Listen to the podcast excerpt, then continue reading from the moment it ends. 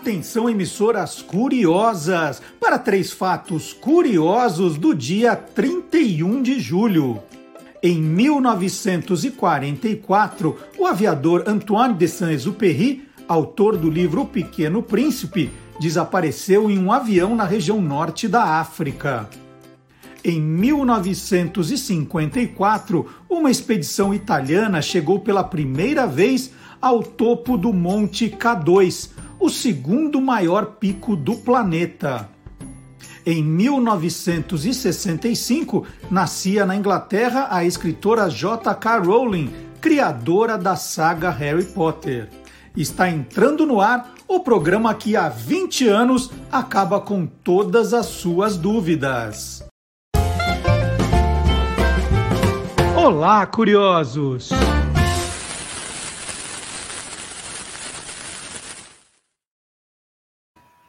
Bom dia, curioso! Bom dia, curiosa! Hoje é 31 de julho de 2021. Está começando o Olá, curiosos de aniversário. 20 anos, 19 mais um. 19 no rádio, nosso primeiro aniversário aqui na internet explicando tudo, tudo o que você sempre teve dúvidas, né? É, Para tudo tem uma explicação no nosso programa.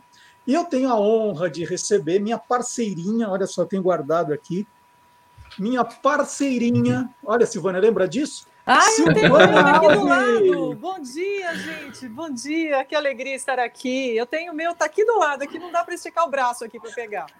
Eu já vou deixando tudo aqui do lado, pronto. A Silvânia Alves fez o programa, 19 anos, juntos fazendo o Você é Curioso, e agora ela faz participações especiais aqui, sempre em dias de festa. Né? Todo mundo pergunta: cadê a Silvânia? Que saudade de vocês juntos. Pronto, estamos aqui para esse programa especial. Silvânia Alves tem 32 anos de jornalismo.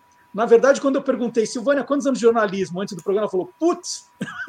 não, não, faz pergunta difícil, né? É. Foi isso que eu disse. Eu me formei em 88, em 89, comecei de 89 já, já entrei uh, trabalhando no jornalismo. E, e, e, o programa, vamos explicar, ele estreou no dia 21 de julho de 2001. Logo, ele já fez 20 anos. Mas nós passamos a comemorar na última semana de julho que, como nós fazíamos as festas ao vivo, nós queríamos que as pessoas voltassem das férias, né? Falando, a aula vai começar agora, vamos fazer sempre no último sábado de julho. Então, a, a gente combinou que ia ser assim. E nós começamos a fazer as comemorações fora do estúdio. Você lembra o ano, Silvânia? Não, fora do estúdio não me lembro, não. Você tem aí anotado? Nós começamos a fazer fora do estúdio em 2004 foi um programa que teve como convidados especiais o lutador Éder Joffre e ah, a dubladora Helena Samara, que faz a voz da Vilma de Os Flintstones. Foi no Itaú Cultural. Nós fizemos uma, uma, uma série de programas no Itaú Cultural e depois aí, aí fomos mudando de lugar. Fizemos no, na Casa de Portugal, depois no Sesc Pompeia. Para quem quiser. No MASP. É no MASP, grandes festas no MASP. E para quem quiser fazer ticar, essa eu fui, essa eu não fui, no site do Guia dos Curiosos, com a ajuda de Antônio Mir e Silvânia Alves, nós fizemos uma, uma, uma lista, como foram as festas de aniversário do Você é Curioso, ano a ano. Então, quem quiser é, conferir essa eu fui, essa eu perdi, entra no site do Guia dos Curiosos e tem lá a relação completa. Numa dessas festas, por sinal, a Silvânia Alves entrou para o Guinness Book como o maior cabelo da Ai, América do Deus. Sul. Nesse dia, no Itaú Cultural, nós Essa medimos, foi no Itaú, é verdade. Nós medimos a, a, o cabelo da Perla, a Perla foi a convidada, e medimos o cabelo de Silvânia Alves, e a Silvânia ganhou, ó. Ó, tá aqui, ó, comprido, ó. E tá mais comprido ainda, porque em épocas de pandemia nem tenho cortado, ele está enorme aqui, gente. Nem cortado, nem pintado, né? Vocês viram que tô cheia de cabelo branco, tô, tô assumindo aí, fazendo a transição, como se diz, né? E, e virou tradição na, nas festas do Você é Curioso, e, e, vão, e vai continuar a tradição no Olá Curiosos, sempre uma atração musical. Desde 2005, nós começamos em 2005, convidando artistas, né, artistas da velha guarda, misturando com artistas da, da jovem guarda e agora da contemporânea guarda. É, e, e, e, o que a gente sempre procurou era trazer para o nosso espetáculo com o público é, é, atrações musicais que tivessem participado do programa, que o público tivesse gostado muito e que fosse algo novo, né? É, e, e, começou a dar muito certo, né? A gente tem a, a nossa banda aqui, Beck e os Tiozão, que começaram assim. Nós vimos eles no YouTube, convidamos para um programa, depois fizemos uma, uma festa. E esse ano, para manter a tradição, mesmo fora, não, não vamos conseguir fazer em teatro, vai continuar sendo virtual, nós convidamos uma banda que resume exatamente isso que nós sempre fizemos. A Nerd Stones, que hoje será é, representada aqui pelo Felipe Viana, que é guitarrista, produtor e arranjador. Felipe, bom dia. Bom dia, Marcelo. Bom dia, Silvânia. Tudo bom? Bom dia. Tudo jóia. A história do nosso programa com o Felipe é, é, é, é aquelas assim que são coincidências que vão acontecendo. Né? Fui, fui fazer uma apresentação num, num evento nerd isso em 2019, num teatro ali da, da Liberdade, e conheci o Felipe e o trabalho que eles faziam. Nós convidamos a Nerdstones para fazer uma apresentação no, no, Você é Curioso, no estúdio, e adoramos. Né? É, é, uma, é uma banda de cultura geek, uma banda pop de cultura geek, criada em São Paulo em junho de 2019. Então, logo que eles, eles apareceram no cenário, já participaram do nosso programa. E o repertório tem tudo aquilo que a gente ama. Trilhas de filmes, séries, games, animes. É... Foi isso, né? É, foi... Você lembra de mais alguma coisa que eu não contei, Felipe? não, basicamente é isso mesmo. É, a gente é uma banda que a gente tem essa veia geek, nerd, né? Bem é, exacerbado mesmo. Então a gente assumiu essa identidade. Então toda a trilha de game, filmes, séries, animes japoneses, é, aquela série japonesa também de heróis, tokusatsu, né? A gente gosta bastante disso e a gente foca bastante nesse tipo de, de tema. Então é basicamente isso mesmo. E, e, quem que teve a ideia, assim? Porque um tem que começar a reunir os outros, né? Uhum. Que, que, falou, que teve o primeiro estalo, falou assim, nossa, essa banda ia pegar aqui, hein? É, partiu de mim. Eu acabei um dia, estava é, conversando com minha esposa aqui em casa, eu tinha, tinha essa vontade, né? É, só não tinha ainda as pessoas para poder fazer. E eu tinha, eu tinha trabalhado com a tia, tia Rodrigues, que é a nossa diretora musical, em um musical, acho que um, ano antes, 2018. Deu esse estalo, chamei ela para o projeto e aí foi reunindo a galera toda. Daqui a pouquinho a gente vai apresentar a banda inteira aqui. Mas vamos ver o som, né? Porque apesar da banda não conseguir se apresentar aqui, eles produziram os temas musicais, né? O, programa inteirinho vai ser feito com músicas da banda Nerdstones e nós fizemos clipes da, das músicas. Então vai ser um programa especial com muitos clipes com a banda Nerdstones. Depois eu vou falar onde você vai encontrar a música, onde vai baixar tudo isso. Mas vamos conhecer o som e vamos começar com a Marcha Imperial, que é para a gente começar o programa com tudo. Vamos ver?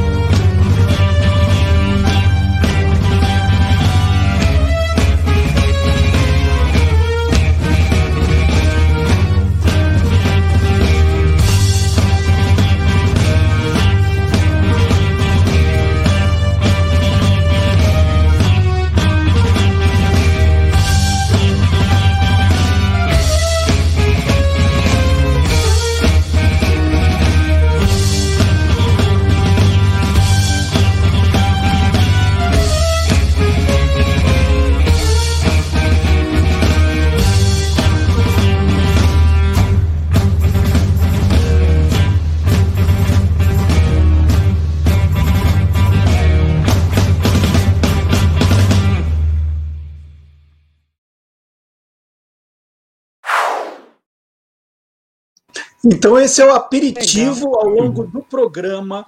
Nós vamos apresentar muito do repertório da banda Nerdstones. O, o Felipe vai, vai apresentar todo, todo o pessoal. Nós vamos falar do primeiro álbum que eles gravaram também, que está genial. Já já está no meu celular baixadinho também. Ele vai contar onde eles vão se, onde eles se apresentam quando a vida está normal. É, então, nós vamos conversar com o Felipe o tempo todo. Eu já pedi para ele, Felipe, hoje é duas horas à nossa disposição aqui. Tem muita coisa para mostrar a todos os colaboradores. Silvânia, você sabe qual é a única vantagem da gente estar tá fazendo o programa separado hoje? Qual? É que eu ganhei, ó, eu ganhei. Que que é isso? De presente, não precisarei dividir com você, Silvânia. Bacana, legal. Você vê? Tive que olha aguentar só. ele 19 anos. Olha só. Ah, tá vendo? Isso aqui, que ingrato. Olha que delícia. Quem mandou para você? É da SOS Cupcakes, encomenda de Maísa Zakizuki ah, e a criação da mais Cris linda. Paulo. Sensacional. Bom, a gente já engordou uma... pouco nessa pandemia, né? Eu vou ver se eu, eu, eu, vou tentar comer os quatro. Ao... Ah, eu engordei muito. Eu também. Você vê que eu estou ocupando cada vez mais a tela. A tela, né? É isso. É. Eu nem vou falar quantos quilos, senão daqui a pouco tiram os cupcakes de mim. Mas deixa para lá, né? A gente tá, tá com saúde, né? Tem que assunto é esse? Que é, é, deixa para lá. Isso é o menor dos problemas, né? eu não falo quantos meses eu estou em casa, eu falo quantos quilos eu estou em casa. Ó, eu falei que o primeiro programa com público, né, com plateia, teve a participação da Helena Samara, grande dubladora, que ficou, que nos encantou com a voz, várias, várias é, vozes, mas com a da, da Vilma Flintstone marcou muito. E a banda Nerdstones tem no repertório a trilha de abertura de Os Flintstones. Então, mais uma, vai mais. Tem tanta música bacana. Mais uma com a banda Nerdstones. Vilma!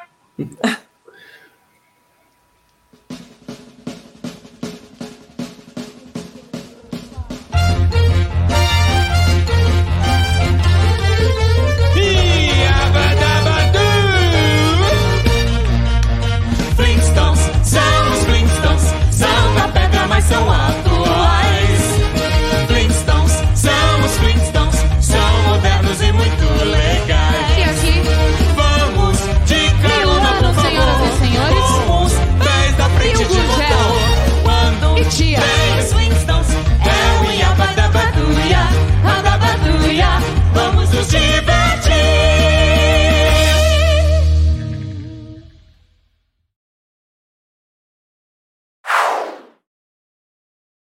Então tá aí mais uma da banda Nerdstones, o Felipe aqui com a gente. Silvana, eu estou tão entusiasmado que o, o programa já está quase terminando e eu não dei as manchetes do programa pois de é. hoje.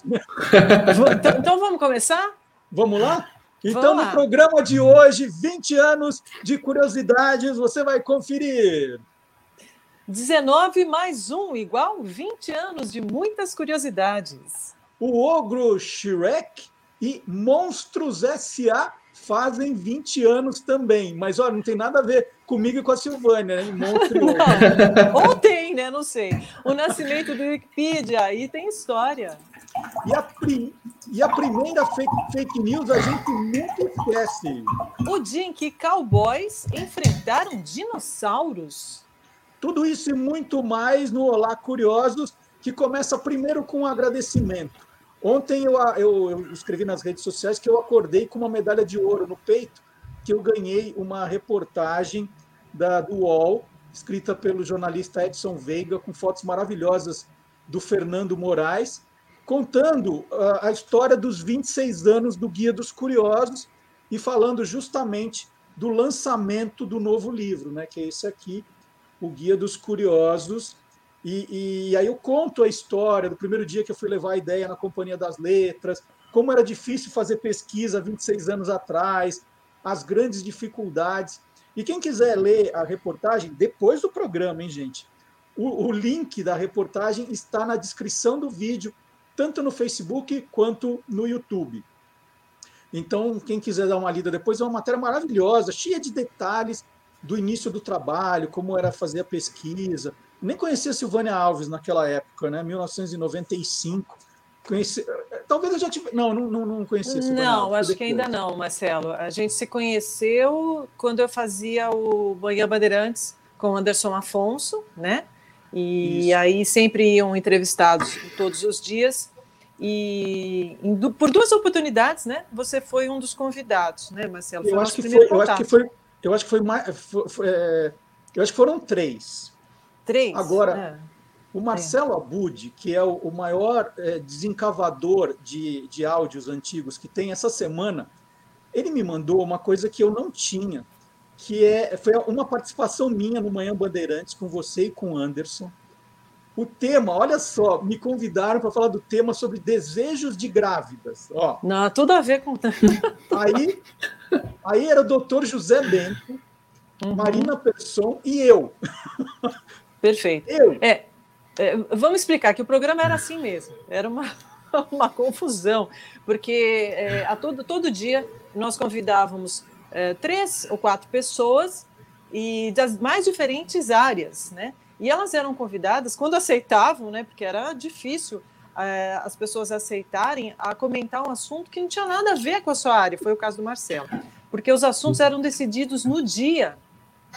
Nós víamos o que estava acontecendo de destaque naquele dia, se tinha algum assunto de muita relevância, ou inventávamos algum assunto ali naquele momento. E aí os convidados eram, né, é, tinham que falar sobre o assunto, a opinião deles como cidadãos, enfim. Então, era um programa difícil de, de ser feito. E o Marcelo sempre topou. E eu não lembro o que você falou, não, né? É. Eu só caía com um tema que não tinha nada a ver comigo. Total. Porque essa das grávidas, o doutor Zé Bento nadou de braçada, né? A Marina é. ainda falou. Eu, assim, a, as minhas participações foram ridículas. Mas é, o Marcelo Abud vai trazer isso daí daqui a pouco? Essa a gente não, vai dar risada. Eu, eu, eu, pedi para ele apagar. Ah, porque eu não me lembro mais o que você falou. Não lembro nem que eu falei ainda naquele bem, programa. Ainda bem. Ainda bem que ninguém mais lembra, senão não estaríamos aqui hoje. Tá certo. Bom, a gente vai fazer, né, já que a gente está comemorando 20 anos e a gente está lembrando, ah, como era difícil fazer pesquisa em 95, Vamos voltar ao ano em que o programa começa, 2001. Né? Foi o mesmo ano em que um dos nossos colaboradores, o Gilmar Lopes, começou o trabalho, né? ele estava iniciando o trabalho de apurar notícias falsas. Ele é nosso colaborador desde 2011, mas ele faz esse trabalho desde 2001 e criou o E-Farsas em 2002. Aí eu pedi para o Gilmar, falei assim, Gilmar, o que, que era uma fake news em 2001? Vamos ver se mudou muito? Vamos lá, Gilmar Lopes, criador do E Tracinho Farsas.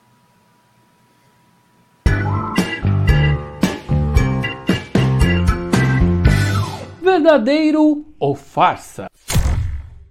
A história do curioso, primeiro com Você é Curioso e depois com Olá Curiosos, meio que se mistura com a história do E-Farsas. Em 2001, há 20 anos atrás, eu já estava meio que bolando uma maneira de transformar aquelas minhas pesquisas em um site onde as pessoas pudessem entrar para pesquisar e saber o que era verdade e o que era mentira. Só para você ter uma ideia, naquela época não existia o termo fake news. E a primeira imagem que eu analisei para descobrir se era verdade ou mentira e acabei publicando lá no E-Farsas no ano seguinte foi desse sujeito aí, ó, ele estava fazendo uma selfie em cima de uma das torres gêmeas, bem no dia dos atentados, e ele não percebeu que atrás dele estava vindo um avião. De acordo com o texto compartilhado por e-mail naquela época, juntamente com essa foto, um bombeiro teria encontrado uma máquina fotográfica no meio dos destroços e quando foi revelar o filme, descobriu essa pérola aí, ó. E isso despertou a minha curiosidade. Eu fiquei tentando entender Será que isso é verdadeiro ou farsa? É farsa! Na verdade, essa foi uma das primeiras montagens, um dos primeiros memes que fizeram sucesso na internet. Esse sujeito que aparece nessa foto é um búlgaro e ele mesmo fez essa montagem e espalhou na internet sem a intenção de ficar famoso, mas ele acabou ficando conhecido como Tourist Guy. Todo mundo começou a fazer montagem com ele, na frente do Titanic, na frente do Concorde, Todo mundo queria brincar com o Torch Guy. E essa história ficou tão famosa, ninguém sabia quem era esse sujeito, que um brasileiro aqui de Campinas resolveu se passar pelo Torch Guy. Ou seja, era a farsa da farsa. Depois o próprio búlgaro acabou se apresentando e dizendo que ele era dono dessa foto aí do 11 de setembro. A foto original, sem o avião ali atrás, é lógico, foi tirada por ele num passeio que ele teve lá nas Torres Gêmeas, nos Estados Unidos, em 1997. Depois, quando ele ficou sabendo dos atentados, ele resolveu fazer uma montagem com essa foto e espalhou para os amigos e isso acabou viralizando nas redes sociais. Aliás, não tinha rede social naquela época não, viu? Era por e-mail mesmo que o negócio circulava. Ai, que saudade que eu tenho das fake news daquele tempo, viu? Elas eram tão inofensivas. E aí, você quer saber se o que está rolando na internet é verdadeiro ou farsa? Então entra lá no www.e-farsas.com. E parabéns ao Marcelo Duarte e toda a trupe aí do Olá Curiosos pelos 20 anos.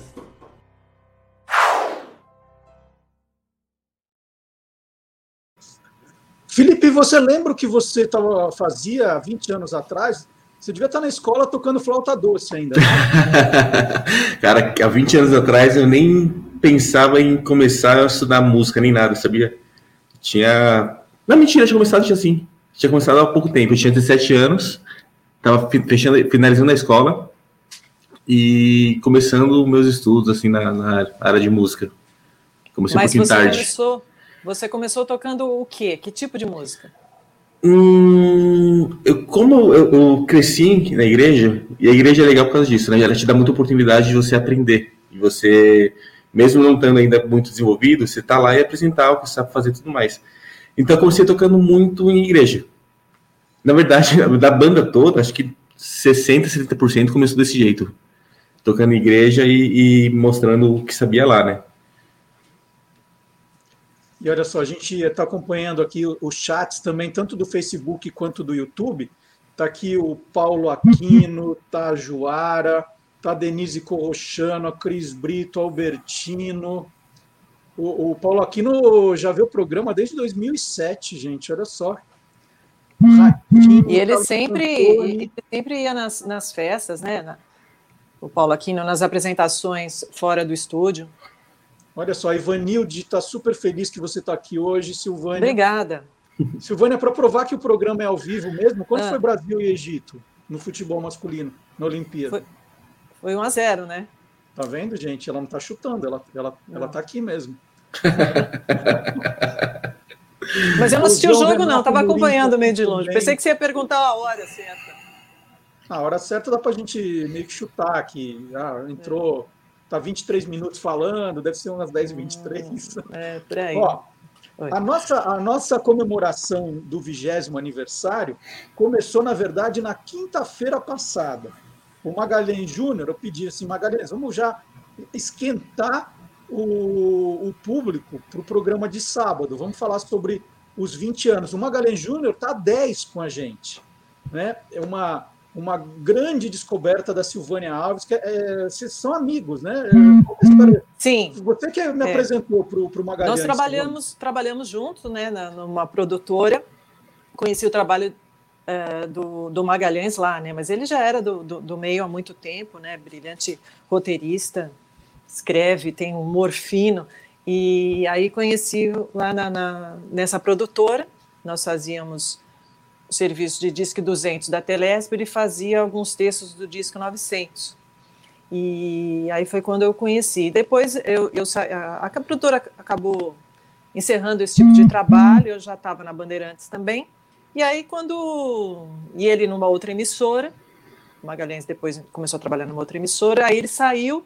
Foi quando eu mandei a mensagem para ele, olha, eu te acompanho também o seu trabalho nessa outra emissora, né? E aí quando ele saiu, ele entrou em contato comigo. Eu falei, ah, então vamos Vamos, vamos te apresentar, vou te colocar no circuito aí para o Marcelo conhecer um pouco do seu trabalho. E como não podia deixar de ser, o Marcelo adorou, né, Marcelo? Muito. E você sabia que ele vai ser vovô, né? Mesmo? Que legal! Opa! Parabéns, que é sempre feliz, ele, ele uma bênção, tá né, uma criança. Ele já sabe que vai ser uma menina. Opa! Só tem uma dúvida se ela vai chamar Tupi ou Difusora. Não, acho que ele vai escolher outro nome. Com certeza. É, então, eu estou falando tudo isso do Magalhães Júnior, Ah, porque ele fez um programa inteirinho dedicado a nós, Silvânia. Nós somos o casal Ah, é? 20 do Rádio Brasileiro. Uh! E aí ele então fez um programa inteirinho com a série de TV Casal 20. Né? Senhor e Senhora Hart, lembra, né? É. É, o Robert Wagner e Stephen Powers, bem legal. Então nós vamos ver agora, em homenagem a eu e Silvânia, casal 20 do Rádio Brasileiro, 19 anos, quase, agora 20. 20 anos do casal 20 do Rádio Brasileiro. Ó, é mais do que o casal 20 do futebol, é mais que o casal 20 da TV. Nós, nós vamos entrar para o livro dos recordes como o casal 20 mais longevo de todos. se Então, Deus vamos lá. quiser. O pessoal, aliás, brinca muito com isso, né? Pensa que a gente anda sempre junto, né, Marcelo? Né? Pelo menos É. quando estávamos no programa na rádio, né? Tem muitas histórias. Você que, que costuma andar muito por aí. É, Né, as pessoas me encontravam na rua falando, cadê a Silvânia? É, Não tem o menor assim, né? Não, né? Nós não somos casados, deve, né? Ma- O Marcelo é casado com a Maísa, nós moramos bem longe um do outro, cada um leva a sua vida, né? Nos- Juntos no rádio. Não. Não faço a mínima ideia, né, Marcelo? Deixa eu mandar um abraço também para o Ricardo Zeppelini, que é o criador da fanpage do Guia dos Curiosos no Facebook. Que legal, Palma Polese, que nunca nos abandonou. Vamos lá, Magalhães Júnior agora.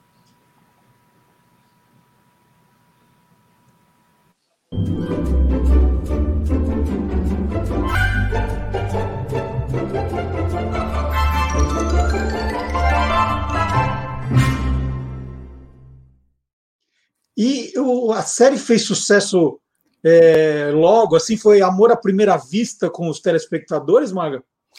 Nossa, foi amor, paixão, tudo à primeira vista. Arrebatador. Ah, era uma coisa arrebatadora. O casal 20 caiu logo assim na, na aceitação popular. Seus índices de audiência eram muito altos, né? Tanto que os 110 episódios divididos em cinco temporadas, eles não deixaram a grade de programação nunca mais, né? E muito desse sucesso, Marcelo, se devia, claro, à perfeita química entre o senhor e a senhora H, o senhor e a senhora Hart, e também, aí vai um detalhe muito importante, aos dubladores, aqueles que deram a voz ao casal Hart. O Jonathan Hart, que era dublado pelo André Filho, e a Jennifer, a Jennifer Hart, que era dublada pela Ju, Juraciara Diácovo. Então tem uma ceninha para a gente ver que a química existia entre os atores e também entre os dubladores.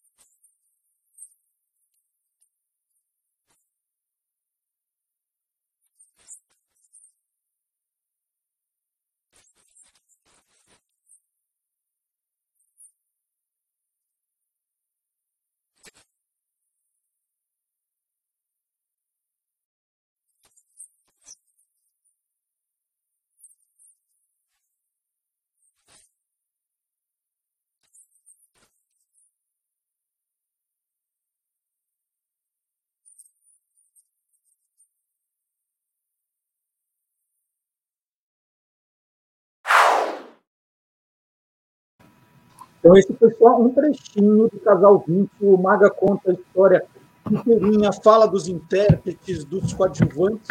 E esse programa, Casal 20, foi dedicado, nós dedicamos a Orlando Drummond. Orlando Drummond, que entre tantas vozes, fez a voz também do Max, né, o mordomo ali que ajudava o senhor e a senhora H, como ele dizia. Então, nós fizemos essa homenagem. E se você quiser rever o programa em que o Magalhães contou a carreira do Orlando Drummond, foi um dos primeiros da série Quem Te Viu, Quem TV, é, é só entrar no site do Guia dos Curiosos, você vai encontrar a reportagem, né? São todas as vozes de Orlando Drummond, né? Vou até mostrar o printzinho do, do site do, do Guia dos Curiosos para deixar mais fácil. Então, é entrar no Guia dos Curiosos e procurar essa reportagem, todas as vozes de Orlando Drummond. E aí tem o programa completo que o Magalhães fez com Orlando Drummond, contando do tempo dele no rádio, início na televisão, é genial é, a história, né? Orlando Drummond, que, que faleceu na terça-feira, aos 101 anos, e recebeu inúmeras homenagens, a nossa já tinha vindo antes. E você viu, Silvânia, que triste coincidência, ontem. Faleceu Mário Monjardim, né? Isso. Que fazia um de seus personagens, grande dublador, era o Salsicha, né? Salsicha. Ó, e o, você vê, o Orlando Drummond fez o Scooby-Doo, a voz do Scooby-Doo, faleceu essa semana. E justamente ontem, aos 86 anos de idade, faleceu o Mário Monjardim, também que fazia o Salsicha, fez também o Pernalonga. Dois grandes profissionais que nós perdemos na mesma semana. Uma triste coincidência. É, uma, uma coincidência inacreditável, dupla. É. E a gente via toda hora, né? Se divertia, os, os dois juntos brincando de lembrar o Salsicha e o Scooby. E aí essa, essa notícia hoje. Bom, e, e, eu prometi que nós íamos apresentar agora toda a banda Nerdstones, né? Se fosse num teatro, a banda toda estaria lá com a gente, cantando, brincando, rindo, né? Logo, logo a gente vai, vai voltar. Ah, mesmo na internet, o programa pode ser transmitido de um teatro, gente. Isso vai ser o máximo quando a gente puder fazer com vocês lá e quem não puder, vendo pelo, pelo computador, pelo celular, como quiser. Mas por enquanto, o Felipe está representando toda a banda e nós vamos apresentá-las. A gente tem primeiro a foto do Felipe, né, quando ele está em ação. Olha só, esse é o Felipe em cena. Sim, né? sim. Cabelo mais curtinho. É. Mas vamos lá, vamos, eu queria que você apresentasse é, a banda. A gente a gente está seguindo a ordem aqui e que você claro. nos enviou. Então uhum. começa com a Tia Rodrigues. A Tia Rodrigues. Tia Rodrigues é uma isso é a nossa diretora musical e também cantora e arranjadora. Ela é a primeira pessoa que eu trouxe para a banda, é, justamente por já ter trabalhado com ela, porque conheci o talento dela. Ela é uma, uma menina, uma mulher maravilhosa é muito instrumentista, conhece demais, demais, demais música. É, então ela, eu trouxe ela para ser realmente assim o meio que a, a, na parte artística a cabeça do, do projeto. E ela, ela se liga mais na parte de filme, série, anime, game. A tia ela é muito mais ligada em séries. É a, e o legal é isso, né? Como a banda, é, nós somos sete pessoas, é uma banda, uma banda bastante heterogênea. É, cada um tem um gosto peculiar. Então, por exemplo, nesse caso aqui, a tia é a nerd das séries. Você vai falar de série com ela, ela conhece tudo, ela assiste tudo, ela maratona. E ela tem esse lado voltado mais para isso mesmo. Muito legal. Silvânia, você é mais filme do que série, né? É, ultimamente não, não tenho assistido muito, muito seriado, não. Só essas séries curtas, né, em poucos episódios, que já começa, você já sabe, vão ter oito, nove episódios, séries especiais aí da HBO, assisti o The Undoing recentemente, gostei muito com a Nicole Kidman. E, mas sou mais de. Às vezes fico revendo, né? Alguns episódios de Big Bang Theory, não me canso de assistir, Friends, né? Tem muita série bacana aí que eu fico assistindo capítulos antigos. Bom, vamos lá, o Glau Gurgel, vamos falar do Glau Gurgel. Glau Gurgel, ou então Bill Gurgel, né, como ele também é conhecido, é, ele é o nosso diretor de vozes, ele é o nosso regedor de voz principal. Ele já trabalha com, ele é bacharel em música, ele trabalha já com um músico já um bom, há um bom tempo. Ele também é ator. É, isso, é, isso é um diferencial bacana que a gente tem. É, então, assim, todos os arranjos vocais que você vê, por exemplo, no nosso medley de filmes, em tudo, na verdade, é ele que cuida, é ele que está à frente disso.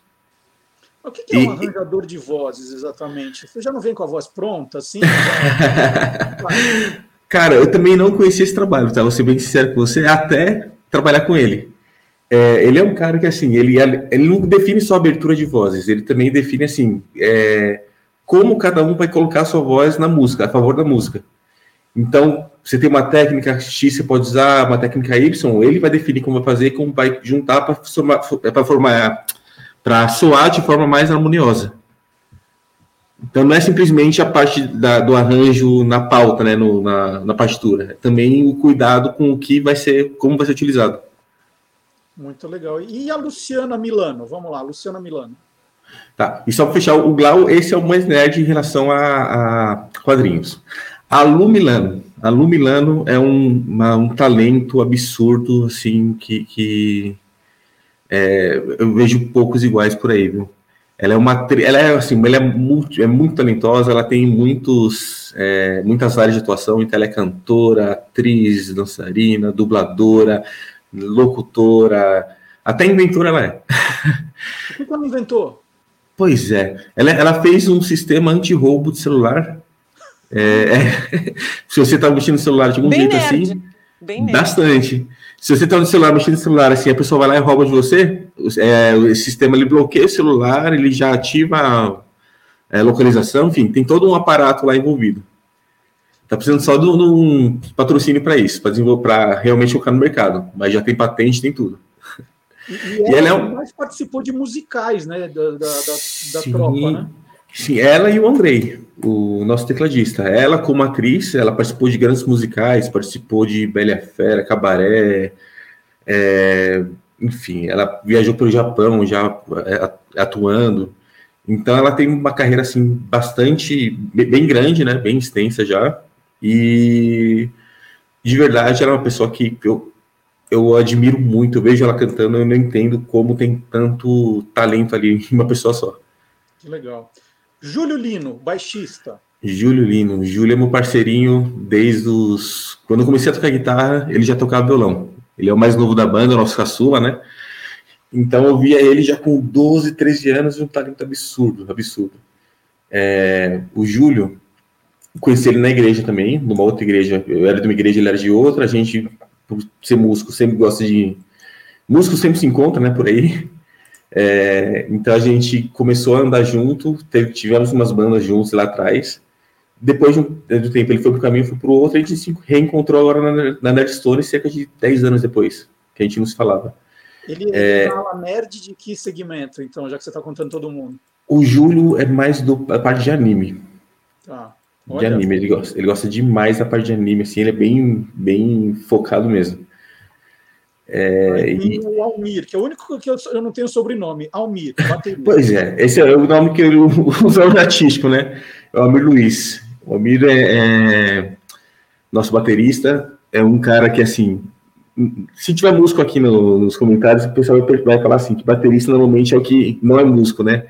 E ele é, e ele é um caso, na verdade, raro que ele, ele tem um bom gosto excelente para música ele sabe encaixar o instrumento dele assim pro arranjo, ele não, não quer destacar, é, não quer ser o destaque, ele quer trabalhar em prol da música.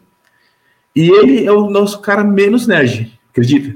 E assim, ele, ele, é, ele gosta muito, muito de filmes, só que os filmes que ele gosta são filmes mais antigos, então assim, ele é muito fã, por exemplo, da trilogia Poderoso Chefão, quem não é também, né? Mas ele é muito, muito fã é, dessas partes mais antigas. Ultraman ele gosta também um pouco, enfim. É, mas ele é o nosso cara assim, menos, menos nerd. Entendi. Sabe sobre isso que você falou agora de baterista? É uma grande coincidência. Ontem eu estava conversando com meu filho mais novo, Antônio, que, que é músico, né? vai ser produtor musical, segundo ele. E aí ele perguntou se eu, se eu ia voltar a tocar trompete. Hum. Eu falei que depois que eu fiz a cirurgia da, da hernia de ato, o médico tinha proibido porque agora tinha umas notas que ia ter que fazer muita força e ele tinha medo do que ia acontecer. Aí, para não ficar longe da música, eu tentei fazer coral. Aí eu fiz quatro aulas, começou a pandemia. Eu falei, gente, ah. falando, tô fora, né? Aí o Antônio falou: Você vai fazer música? Eu falei: Ah, não sei. Você acha que eu daria certo na bateria? Eu falei: De jeito nenhum. Eu falei: Mas por quê? Né? Eu achei que bateria fosse a coisa fácil. Não. Falei, tem que ter um. Você tem que pensar com uma mão, pensar com a outra, pensar com o pé. É muita informação junto. Né? Todo mundo pensa que bateria só lá ficar batendo. Não é, é difícil, né? Sim. Não, é, é, é um bom. Meu, meu, pai começou a fazer bateria esse ano. É, meu pai nunca teve contato nenhum com o instrumento e ele começou a fazer agora. Comprou uma bateria, tá lá se divertindo. Mas o, a evolução realmente é aos poucos. É, daria para você fazer assim, tá? Vou contra seu filho aí. daria sim. É questão simplesmente de estudar, de praticar, que, que dá para desenvolver tranquilamente qualquer instrumento. Tá vendo, mas, af, mas afinal, Marcelo, aí você vai largar a música? Vai deixar não, esse meio? Agora, não? agora eu estou picado pelo. pelo é, bichinho pelo, da música. É, agora eu, o bichinho da música me pegou. O maestro Derlei está acompanhando a gente aqui a Esmeralda Franco, que tem participou de um coral lindo também, estão me convidando aqui. Coral, estou com um pouco de medo agora.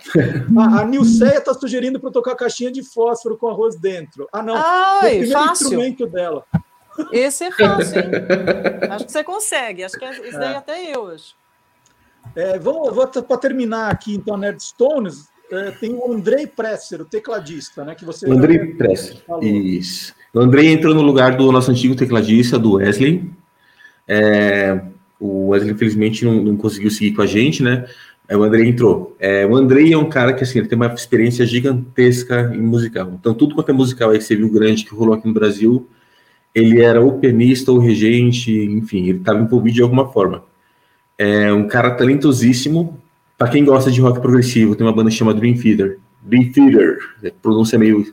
Enfim é, que ele fazia parte da, da banda cover aqui no, no, Brasil, uma banda conhecidinha assim no, do cenário.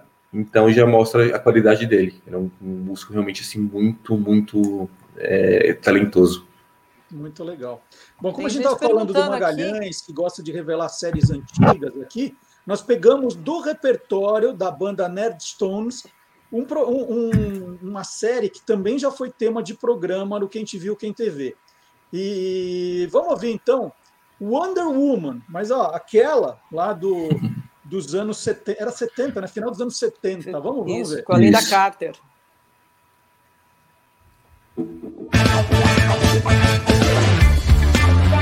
Wonder Woman,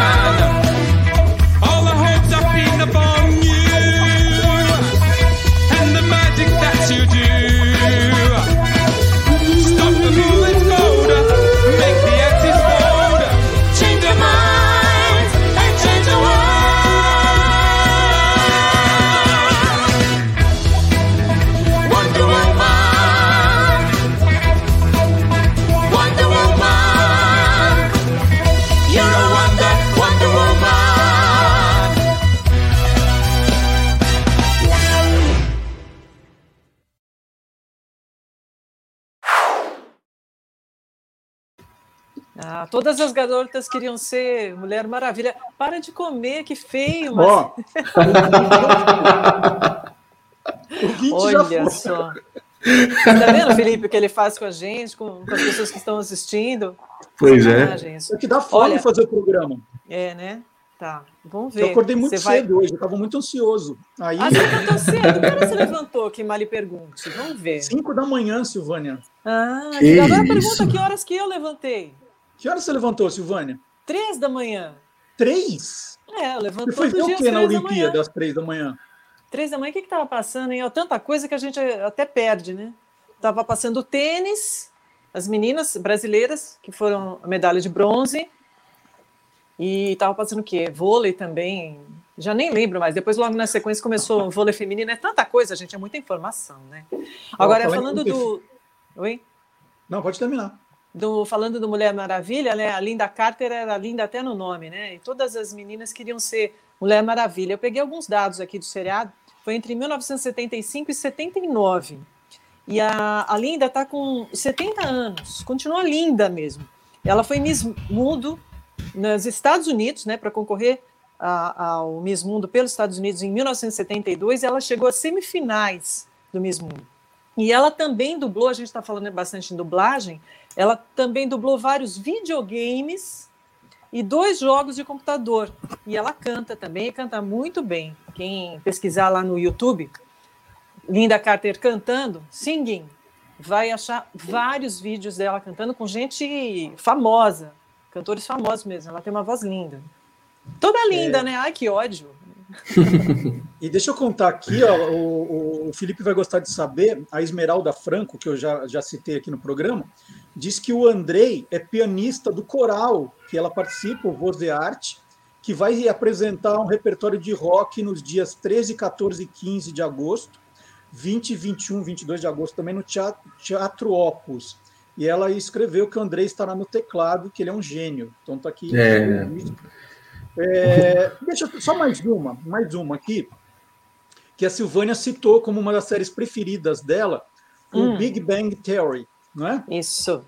E nós temos aqui também a trilha de abertura com a banda Ned Stones. Ah, Então, quero da ouvir. Silvânia, então, ó, Silvânia, Vamos, surpresa! vamos lá, opa!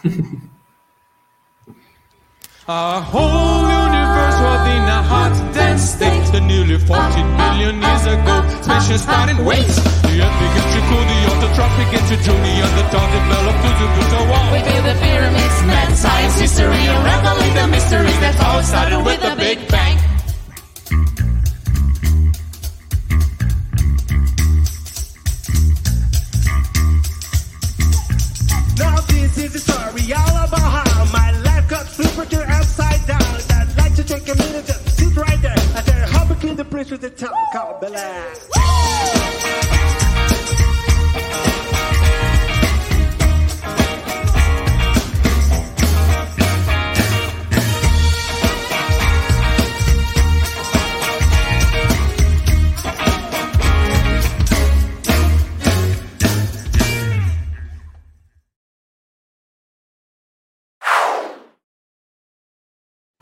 Tá gostando dessa banda, Silvânia? É Estou boa? adorando e os, os nossos companheiros aqui, ah, vendo pelo, pelo YouTube, também estão gostando muito, comentando. Eu estou virando aqui o pescoço assim, ó, porque eu estou olhando os comentários no computador que está aberto aqui do lado, viu, gente?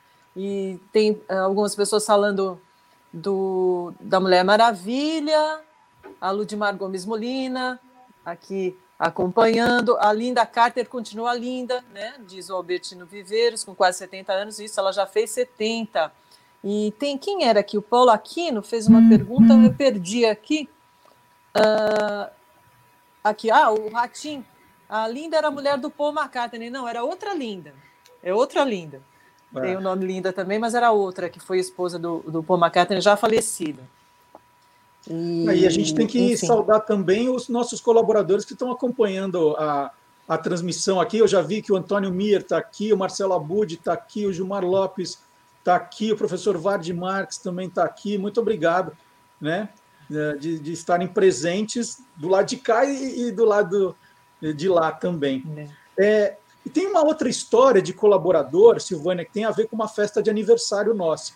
Quando nós fizemos 18 anos, nós fizemos aquele show espetacular com a banda da orquestra, é, banda sinfônica do Conservatório Vila Lobos, regido pelo maestro Ederlei Lirucci.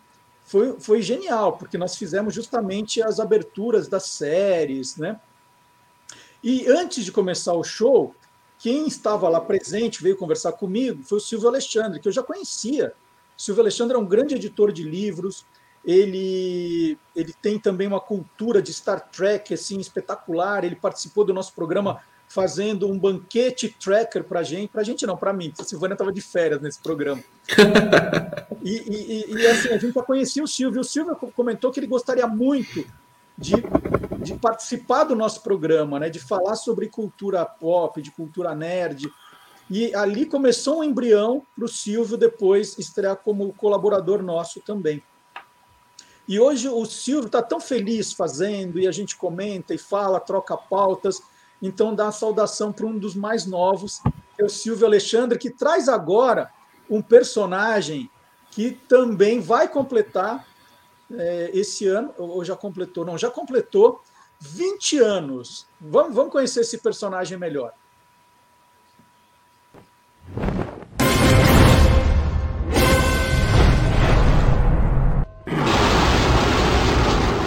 Universo Fantástico. Completando 20 anos do seu lançamento, Shrek, a animação da DreamWorks, é um fenômeno que cativou a imaginação dos fãs. A história é sobre um ogro que tem seu pântano invadido. Para recuperar a tranquilidade, ele tem que resgatar uma princesa e levá-la para o Lorde responsável pela invasão. Shrek, nosso simpático ogro, trouxe um vigor formidável para o universo dos desenhos animados. O filme foi inspirado em um livro infantil do cartunista americano William Steig, de 1990. O enredo do livro mostra Shrek sendo expulso de casa por seus pais ao atingir a maioridade. Afinal, é hora do ouro tomar um rumo na vida. Ao longo do caminho, ele encontra uma bruxa, um dragão, um cavaleiro de armadura e, finalmente, uma princesa tão feia quanto ele. No final, eles se casam e vivem horríveis para sempre. A aparência da criatura de Steig é parecida com a dos filmes. A diferença é que nos livros ele é capaz de soltar laser pelos olhos. Shrek se tornou o primeiro vencedor do Oscar de melhor filme de animação em 2002 o sucesso garantiu ainda três sequências, especiais de Natal, spin-off e até musical. Os filmes da franquia Shrek têm um enredo irreverente, politicamente incorreto, cheio de ironia e sarcasmo. Faz paródias e apresenta lições de vida sobre autoaceitação e felicidade. O filme faz dezenas de referências e citações à cultura pop. Só para citar algumas, temos A Ponte que Cai, do filme Indiana Jones e o Templo da Perdição. Fiona luta como a Trinity, do filme Matrix. O dragão imita o Tiranossauro Rex de Jurassic Park. A aliança de casamento de Fiona chega ao seu dedo como no filme O Senhor dos Anéis. Pinóquio imita Tom Cruise em Missão Impossível. O beijo entre Shrek e Fiona é idêntico ao de Peter Park e Mary Jane no filme Homem-Aranha. O gato de botas imita Flashdance em ritmo do embalo. E o gato de botas sai da barriga de Shrek, como no filme Alien, o oitavo passageiro. 20 anos atrás, Shrek foi uma obra revolucionária ousou mostrar um final feliz para um ogro. Não só fez piada da vida, como ironizou o ideal que as pessoas criam sobre a vida. Em uma cena, Shrek diz para o burro que os ogros são como as cebolas. Eles têm camadas.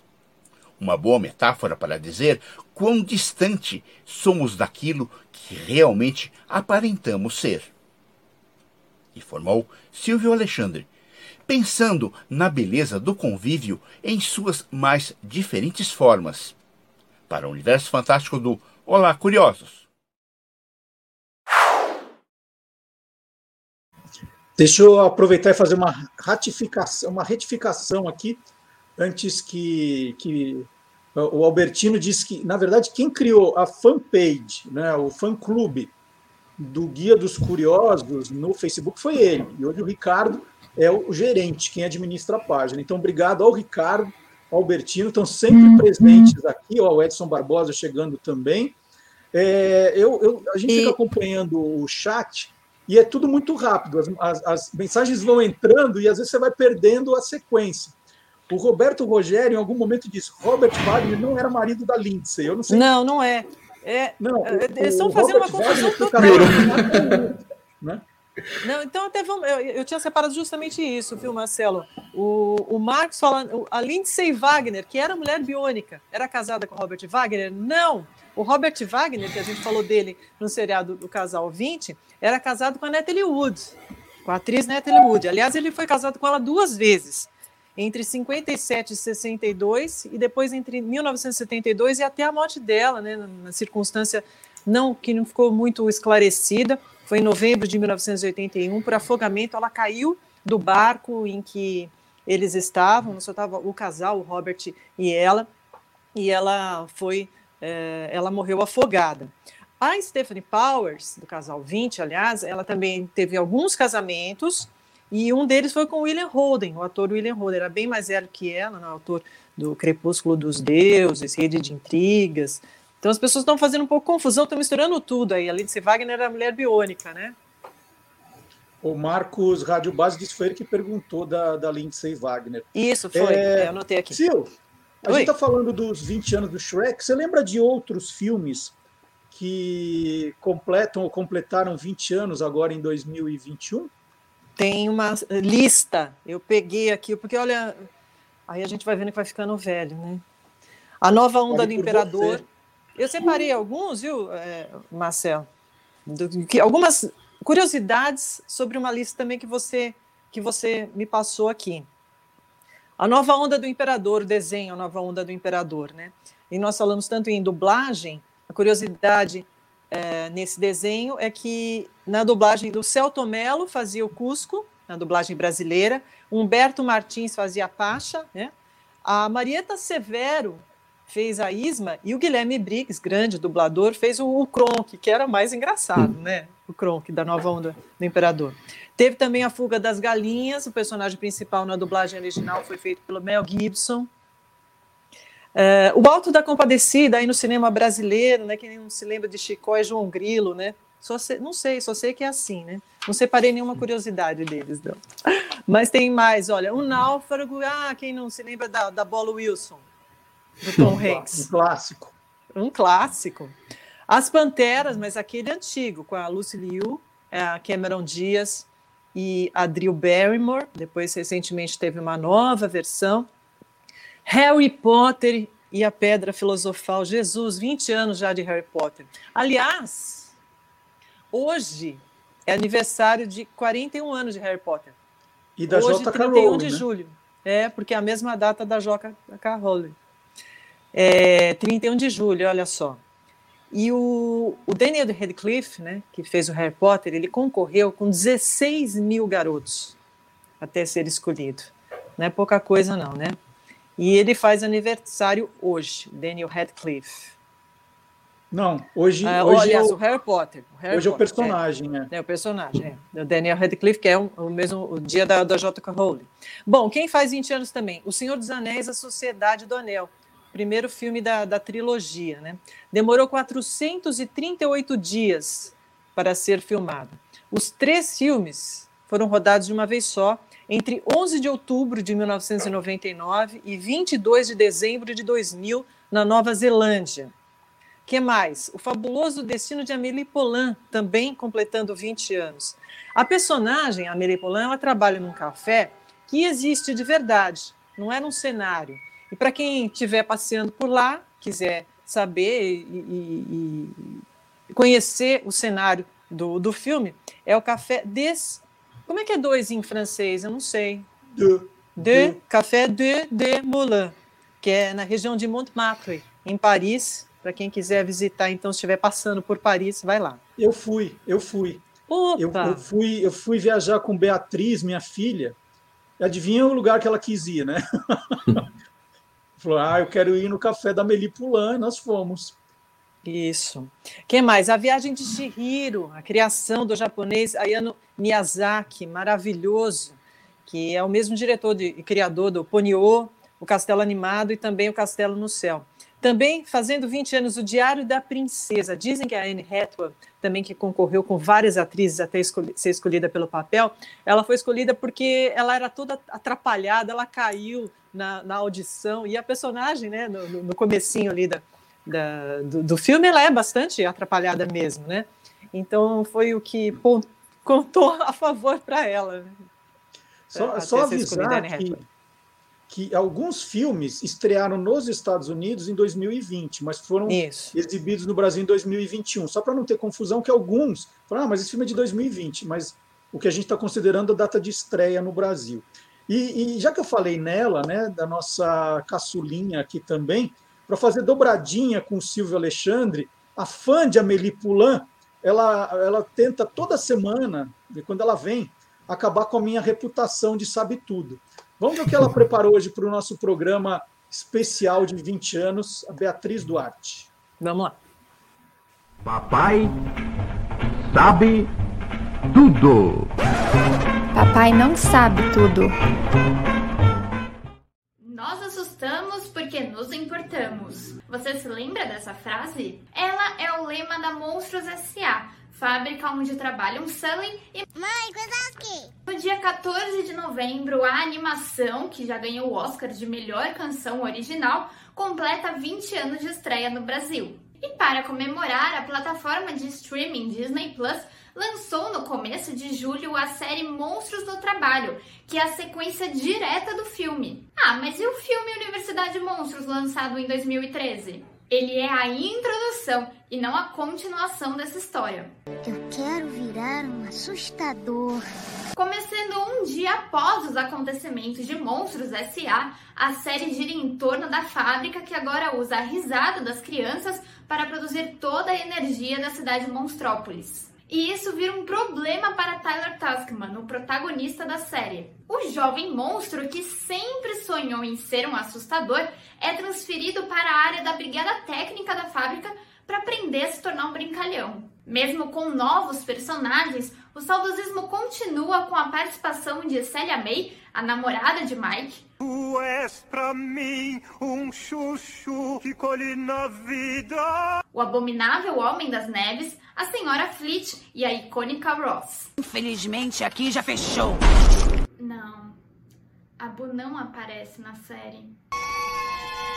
O criador Bob Sganway disse: A relação entre a Boo e o Sully é muito preciosa e maravilhosa, então queremos deixar que o mundo tenha sua própria interpretação de como essa amizade continuou. Tatinho!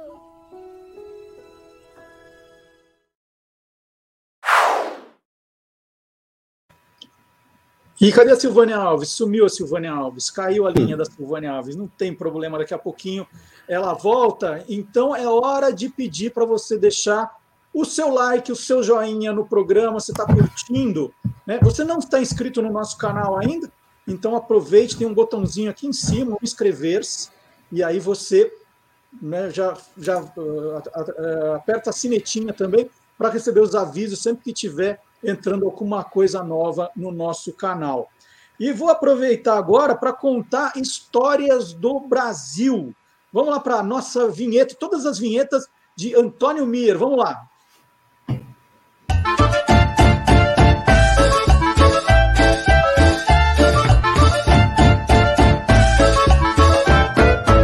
É Brasil que não acaba mais.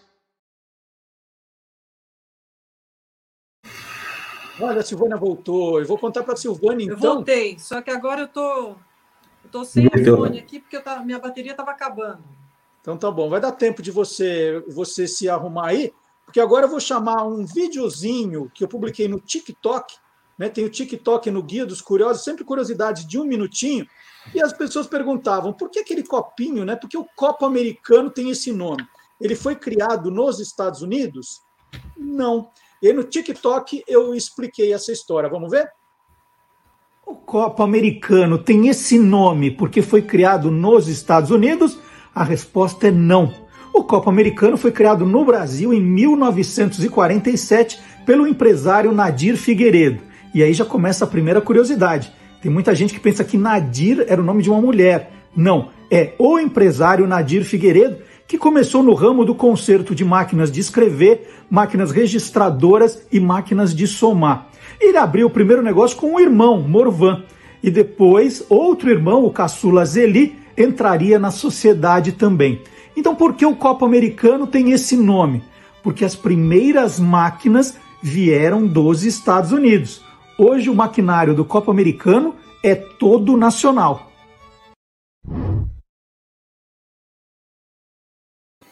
Então tá aí a nossa conta do Guia dos Curiosos no TikTok, tem Guia dos Curiosos no Instagram, todo dia novidade, no Facebook, TikTok eu já falei, tem no Twitter, então... É, e aí, uma curiosidade vai puxando outra. É incrível, né? A gente falou do, do Copa Americano, que não era americano, aí a gente soube que o design já era um pouco inspirado num design soviético, não era exatamente igual, mas tem uma certa relação.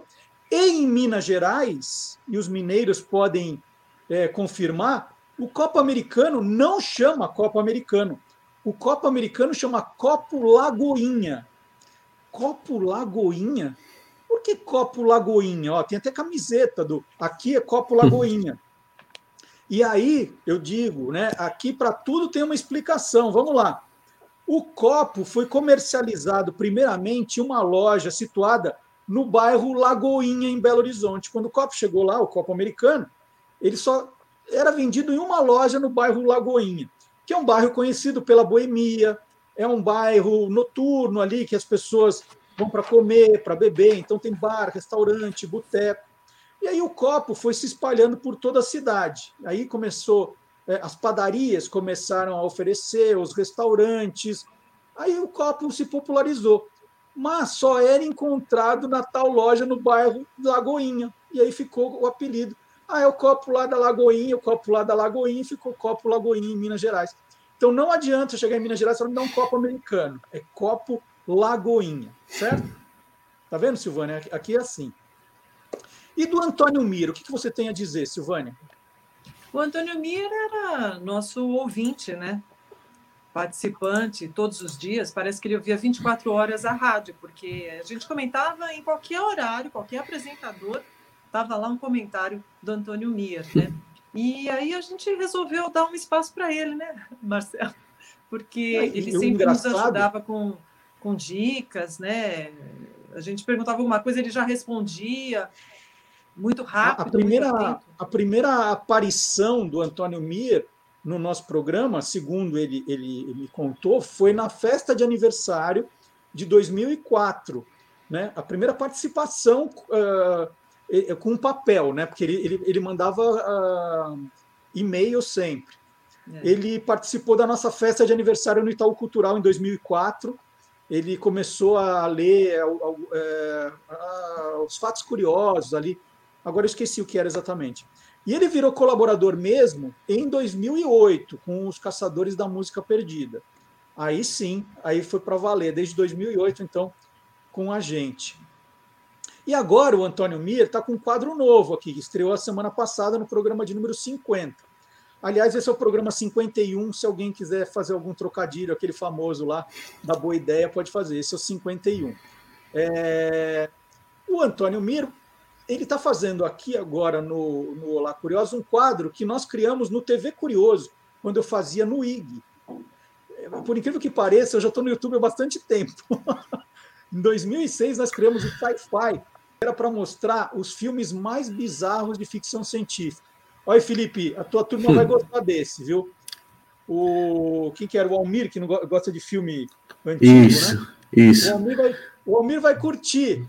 Vamos lá, o Antônio Mir vai mostrar os filmes mais bizarros de ficção científica já, já produzidos. Vamos lá, sci-fi.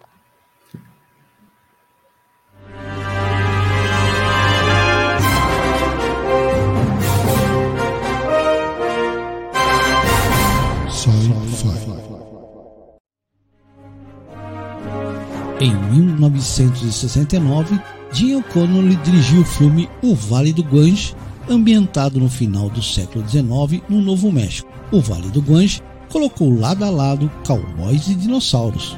Isso mesmo, O filme é estrelado por James Franciscus, que vive o papel do vigarista Tuck Kirby, que fazia todas as artimanhas para ganhar dinheiro fácil e rápido.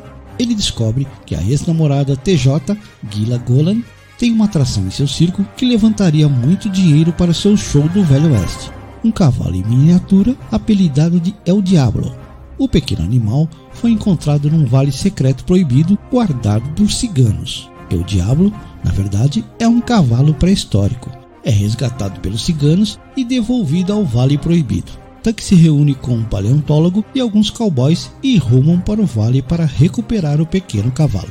Ao chegarem lá, descobrem um mundo pré-histórico perdido no tempo, cheio de criaturas e dominado por um T-Rex que os ciganos chamam de Guanji.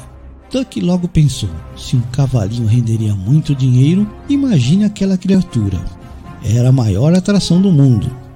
Simbora capturá-la e levá-la para a cidade, pois isso não foi uma tarefa fácil. E fica bem claro que não é uma boa ideia levar uma criatura feroz e daquele tamanho para uma atração de circo do Velho Oeste. Qualquer semelhança na história com o clássico King Kong de 1933 não é mera semelhança. Willis O'Brien desenvolveu a técnica do stop motion cena filmada quadro a quadro que cria ilusão de movimento para King Kong. Quem produziu os efeitos de stop motion em O Vale do Gange foi Ray Harryhausen, que teve como mentor Willis O'Brien. Voltando para o enredo do filme, Guange resolve escapar do circo e tocar terror pelas ruas da cidade do Velho Oeste. Antes de escapar, o T-Rex luta contra um elefante do circo. Ah, nenhum elefante foi ferido durante as filmagens. Na verdade, o orçamento era tão baixo que a produção não conseguiu um deles. Coube a Ray Harryhausen animar quadro a quadro as cenas da época batalha. Em tempo, a cena de captura do T-Rex, que envolvia stop motion e personagens reais, levou cinco meses para ser produzida. Antônio Mier para o Sci-Fi do Olá Curiosos.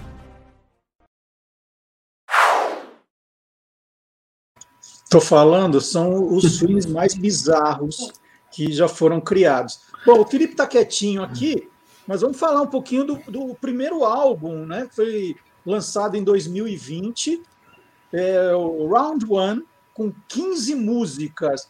Quem que escolheu as músicas? É, era votação? Você tinha voto valendo dois? Felipe, como é que era para escolher? Cara, sempre que eu escolher repertório para show ou então para gravar alguma coisa é uma, uma discussão eterna, né? Porque todo mundo gosta muito, a gente gosta muito de tudo e cada um também tem seus gostos pessoais. Então a gente fez uma lista grande, todo mundo, todo mundo opinou no que queria, no que, que achava legal gravar. É, e a gente foi escolhendo dentro disso para ter uma. É, a gente queria ter uma diversificação, na verdade. A gente não queria ter um, um, um tema assim único, né? Seguir um tema único. Então a gente queria mostrar nosso trabalho assim da forma mais diversificada possível. Então por isso a gente pegou tem temas de filmes, filmes mais antigos, filmes mais novos, tem séries, tem temas de jogos, que a gente queria realmente mostrar o nosso trabalho de uma forma mais abrangente. Mas sempre, sempre a escolha de, de repertório é essa confusão, tá? Tanto para show quanto para tudo. Então, deve ter gente que pergunta, né, que antigamente, o, quando você ia gravar um disco, um CD, você tinha a, eh, a limitação do, do espaço ali. Então, assim, vamos fazer um disco com 12 faixas, 14 faixas, e no mundo virtual não tem essa limitação. Ou, uhum. ou para que fique parecendo que é mesmo um álbum, os artistas fazem como se fosse mesmo, vocês escolheram 15 músicas, por exemplo. A gente, na verdade, tinha escolhido acho que 20 músicas. É, só que no dia, como foi uma coisa muito corrida, a gente é, teve que organizar toda a questão de, de, estrutura, de enfim, tudo assim, acabou não rolando tudo. A gente teve que, teve que como foi ao vivo também, muitas vezes chegava um trechinho errava, voltava no começo gravava tudo de novo. Então, para não ter que ficar fazendo coisa depois de estúdio, que a gente queria realmente fazer esse álbum, o conceito dele era formar, era soar da forma mais ao vivo e natural possível, como quando a gente faz o nosso som realmente ao vivo. Então, é, acabou não rolando assim tudo que a gente queria, mas sem problemas que eu achei que o estado ficou é, muito bom. Achei que as músicas que a gente, que a gente escolheu para o repertório foram, foram bem acertadas. Mas, Felipe, você disse que cada um tem um gosto, né? Claro. Sim. Mas tem uma, uma- um dos temas que todo mundo concorda, assim, que é o que, é o que agrada a todos vocês? Caramba! Ó, o que a gente gosta muito, muito, muito, muito mesmo de tocar é o, o Wonder Woman que a gente tocou agora há pouco, né? Que tocou agora um pouco no programa. A gente adora esse tema, é um tema muito, muito legal.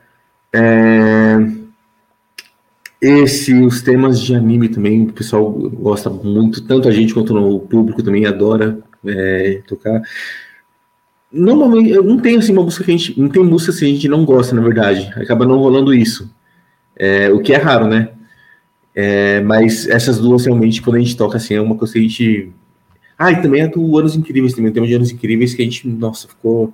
A gente ama, ama muito tocar, ama muito a série, então pega lá na alma, né? Eu, eu encontrei o álbum no Spotify, então já está no, no meu celular baixado.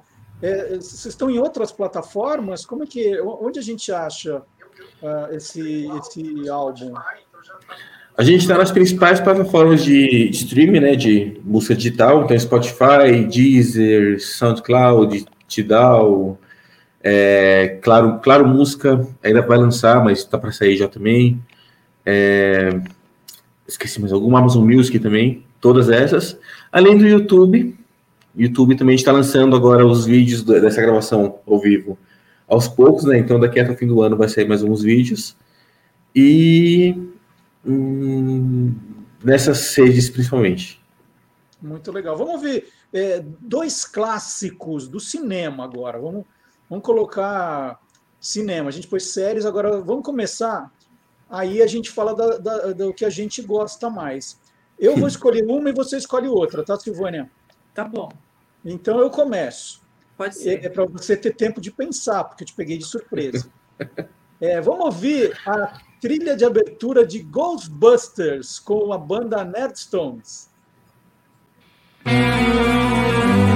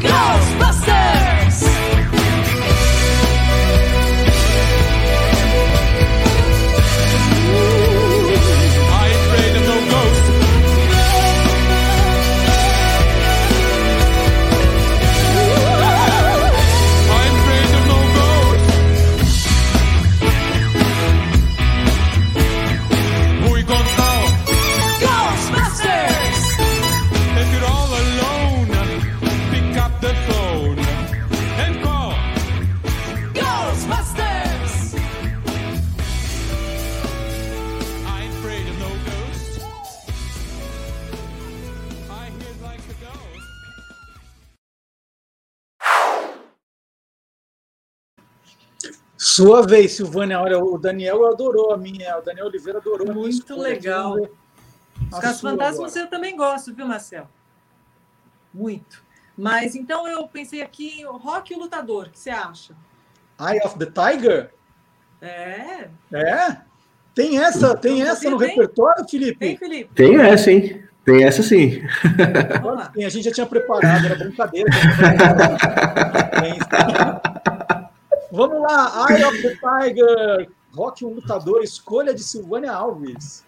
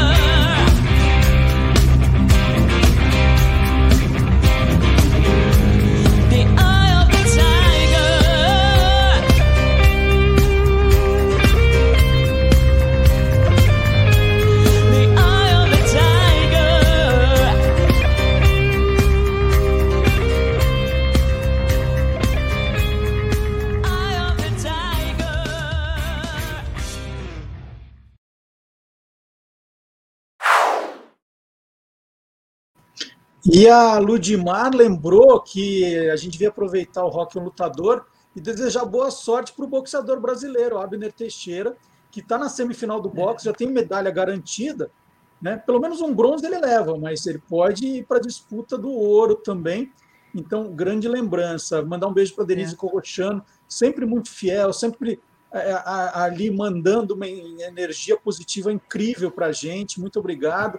O André Custou também acompanhando a gente. E, ó, gente, por favor, hein? É, nós combinamos com o Felipe que o cachê da banda Nerd Stones ia ser toda em, em likes na página do Nerd Stones. Então vamos entrar no Instagram e vamos curtir a página, acompanhar a página, porque lá é que vocês vão ficar sabendo onde eles se apresentam, quais são as novidades, as músicas novas, tudo isso. Então Exato. aproveitem, né? Po- Pode ser agora, se der tempo, ou depois do programa, de curtir, de olhar também a página do Facebook, do YouTube da Nerdstones, tem os clipes muito legais, e aí dá para ver também a banda em ação. Vamos fazer, vamos continuar fazendo intervalo comercial, que outro colaborador que ah, veio agora há um ano nessa nova fase da internet é o professor Fábio Dias. Deu grandes entrevistas para o programa, é, fez programas especiais duas, três vezes, programa o, o tempo todo, passando os jingles. E aí, quando nós criamos o Olá Curiosos, programa novo, convidamos o professor Fábio Dias, autor do livro Jingle é Alma do Negócio, para participar junto com a gente. Então, vamos agora abrir a nossa nosso intervalo comercial retrô. Professor Fábio Dias, com um dos seus jingles. Vamos lá.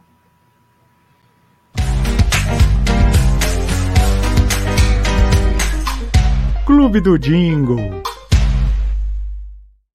Hoje o programa está comemorando 20 anos. E em 2001, quando entrou no ar, quem havia acabado de completar não 20, mas sim 10 anos, era a MTV. Talvez a emissora mais debochada e irreverente de TV que já existiu no Brasil. Para comemorar esse aniversário de uma década, a MTV encomendou à MCR um jingle bem irreverente e debochado, como justamente era o seu espírito. Para criá-lo, César Brunetti anotou ideias de Sérgio Campanelli e escreveu uma letra muito engraçada, cheia de cacófatos e expressões de duplo sentido que corroboraram ainda mais, justamente para garantir esse caráter irônico e humorístico que a MTV tinha. Para interpretar o jingle, todo o elenco da MTV foi escalado, o que deu um espírito ainda mais gozador para a peça. E para finalizar, convidaram Paulo César Pereio, um ícone das pornochanchadas, para fazer a locução final e dar ainda mais ênfase na mensagem que eles queriam transmitir. Vamos assistir e relembrar como foi essa comemoração.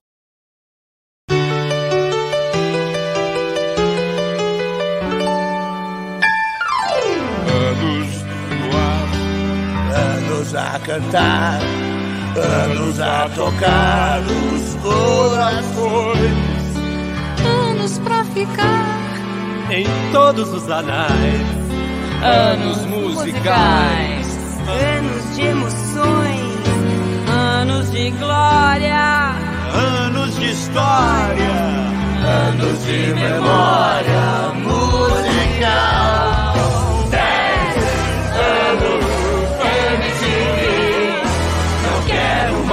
Mais sair desse canal.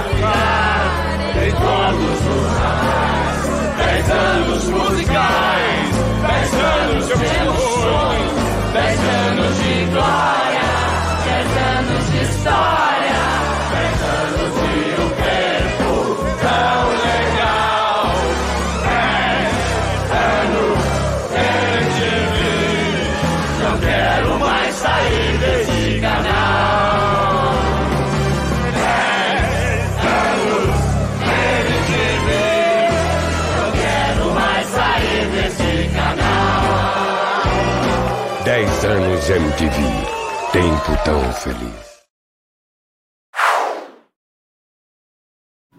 Esse jingle me deu uma ideia, ó. É hora de atacar esse aqui agora. É o próximo. Tá é gostoso porque daí? a gente É- é a é avó do? Nasga, né? Chocolate. Hã? Chocolate. Tem uns. uns Depois você não almoça, de chocolate aqui, ó, uma delícia. Muito bom. Que Aquela pena que mãe, vocês não assim, estão vai aqui, estragar gente. o seu apetite, Marcelo. Exatamente. Não é, Felipe? Exato. Mas sim. Cara, esse, esse jingle. Para quem está perguntando do Guia dos Curiosos edição fora de série, se é que tem alguém perguntando, tem o link também na descrição do, do vídeo no YouTube e no Facebook. Né? O primeiro todo colorido, edição fora de série, totalmente diferente, cheio de infográfico, cheio de desenho, cheio de foto. essa edição que comemora os 26 anos do Guia dos Curiosos. Fiz um comercial também, né? Não era só a MTV que fez O comercial. meu, o meu tá aqui, ó. Olha lá, o que legal. A gente viu aí o jingle, né, também. Marcelo? Oi? A gente viu o, o jingle, o Thunderbird, né? Foi um dos últimos entrevistados no, no Você é Curioso, né? No rádio. Muito legal. E tem o Dr. Jairo Bauer, que escreveu comigo o Guia dos Curiosos Também, 7. também, isso. Uma turma muito legal. Cara, esse jingle deu uma, uma sensação boa. Que, assim, eu, eu sou totalmente geração MTV, né? Eu cresci quando a MTV estava no auge, então é, é legal rever isso daí, viu? Muito legal.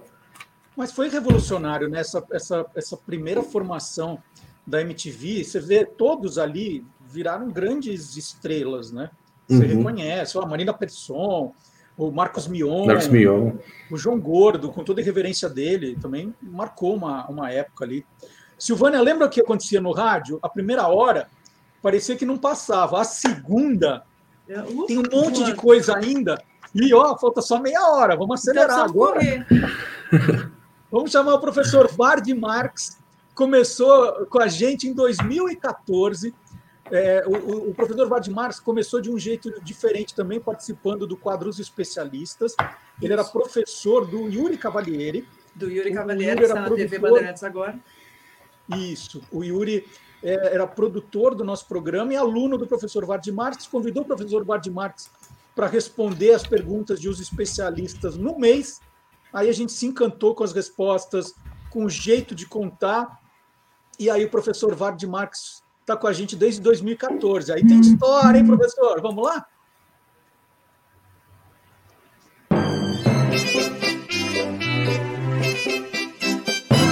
Aí tem história. Olá, curiosos! O tema de hoje vai tratar de um pequeno número de pessoas que se dedicam a solucionar as dúvidas de todo mundo e a saciar a curiosidade geral. Reconheceu? Errou! E aí tem história. É, eu tenho certeza de que você conhece a Wikipédia. Pois se você não sabe ou não lembra, antes dela houve uma outra é, enciclopédia online, a Nupédia, que também tinha a ideia de ser uma enciclopédia livre. Ela foi fundada em março de 2000 por Jimmy Wales e Larry Sanger, que depois ficariam famosos por fundar a própria Wikipédia. Ué, se eles já tinham uma enciclopédia virtual, para que mudar? Porque as características da Nupédia exigiam que os artigos fossem revisados por especialistas, o que fazia todo o processo ser muito lento. Tanto é que, dez meses depois, em janeiro de 2001, eles criaram a Wikipédia, que era mais, digamos, relaxada quanto às certezas acadêmicas. E a Nupédia acabou encerrando as suas atividades em 2003 com apenas 23 artigos concluídos e 74 sendo revisados ainda. Enquanto isso, com o seu novo conceito, aí o Wikipédia deslanchou para virar a gigante que é hoje. Mas espera aí, de onde veio essa ideia? Meus amigos, foi bem antes, mas muito antes de inventarem o computador, e eu não vou falar das primeiras bibliotecas, Babilônia, Assíria, Alexandria, etc. Porque vai tomar muito tempo. Hum, vamos falar da primeira enciclopédia, uma palavra que vem do grego e significa edu- educação geral. Hã? Essa primeira enciclopédia era fruto do iluminismo, lá do século XVIII, uma criação de D'Alembert e Diderot, na França, que tiveram a ideia, escuta, vamos colocar, isso é coisa do iluminismo, da ciência, vamos colocar todo o conhecimento humano numa obra só, mesmo que tenha vários volumes, que tal isso? Eles acharam sensacional essa ideia e criaram a primeira enciclopédia. Depois vieram muitas enciclopédias, ah, algumas delas muito famosas, como a Britânica, a Larousse, a Lelo.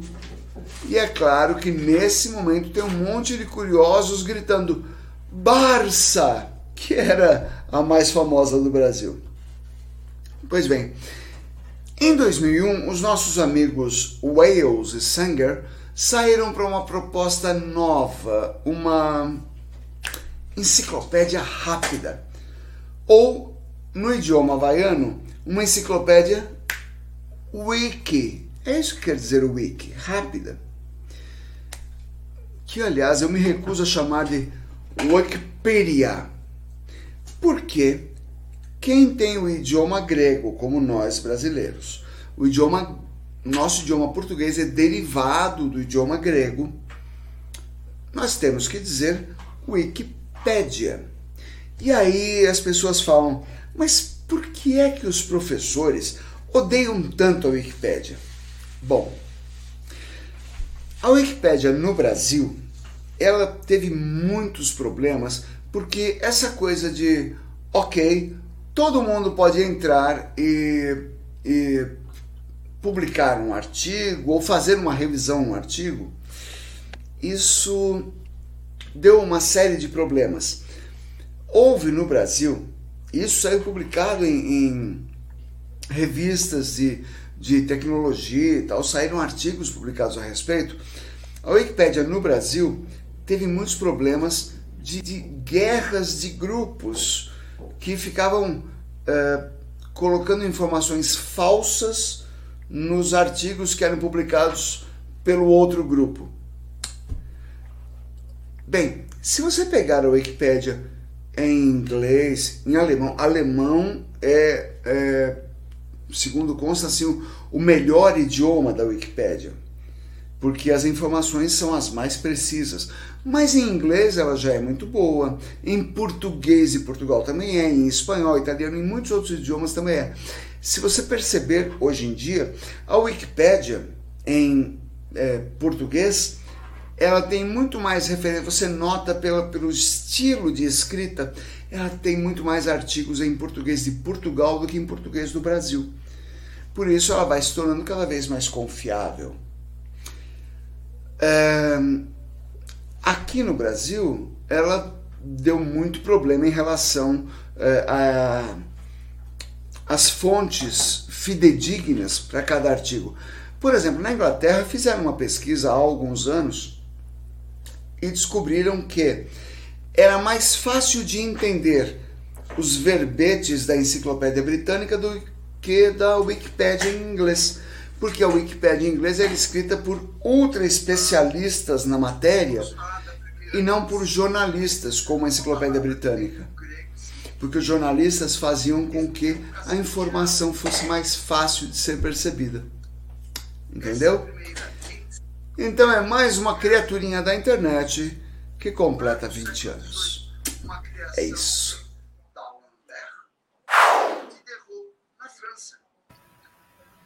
Deixa eu aproveitar aqui, olha, a, a quem está pilotando o Guia dos Curiosos, uh, fazendo perguntas, interagindo com vocês, é a Beatriz.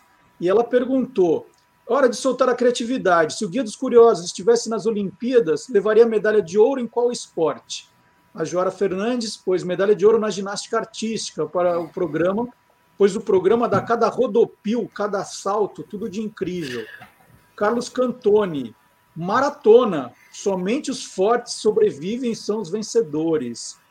O Alexandre Clinco, é, Marcelo e Silvânia sempre conquistaram medalhas de ouro em todos os programas. Muito obrigado a vocês. E a Beatriz perguntou também se é, todo mundo aguentaria, para comemorar os 20 anos, maratonar 20 horas de programa, em vez de só duas. Vamos fazer 20 horas. E tem um monte de gente topando. Não sei vocês, mas eu sempre aguento as 20. Muito legal, gente. Muito obrigado pelo carinho. A gente está tá vendo aqui é, a interação de vocês, está tudo muito divertido. Agora eu preciso da sua ajuda, Silvânia, Ah. porque é hora de provar que o mundo inteiro é curioso. Vamos rodar Vamos a vinheta. lá.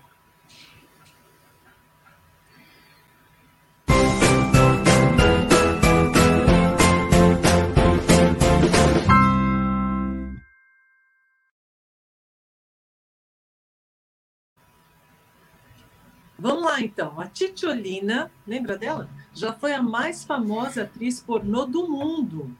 O destaque até lhe valeu mandatos como deputada na Itália. Ela fazia campanha mostrando os seios nus.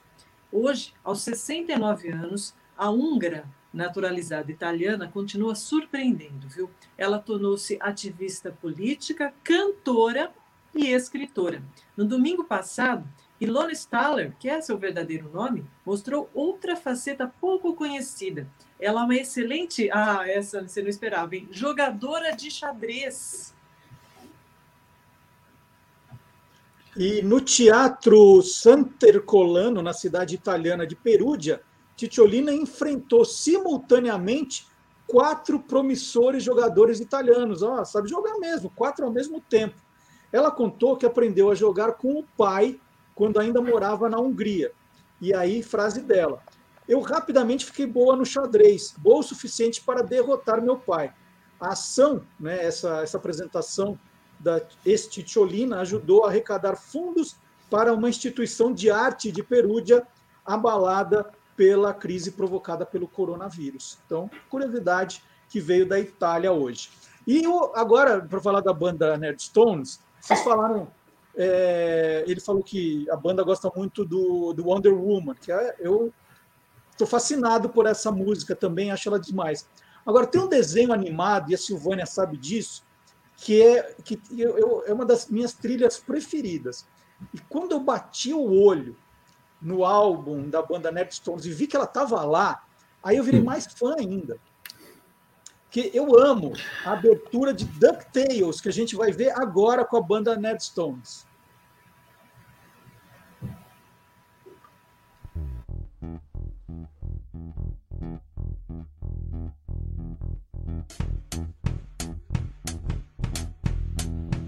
Mm-hmm.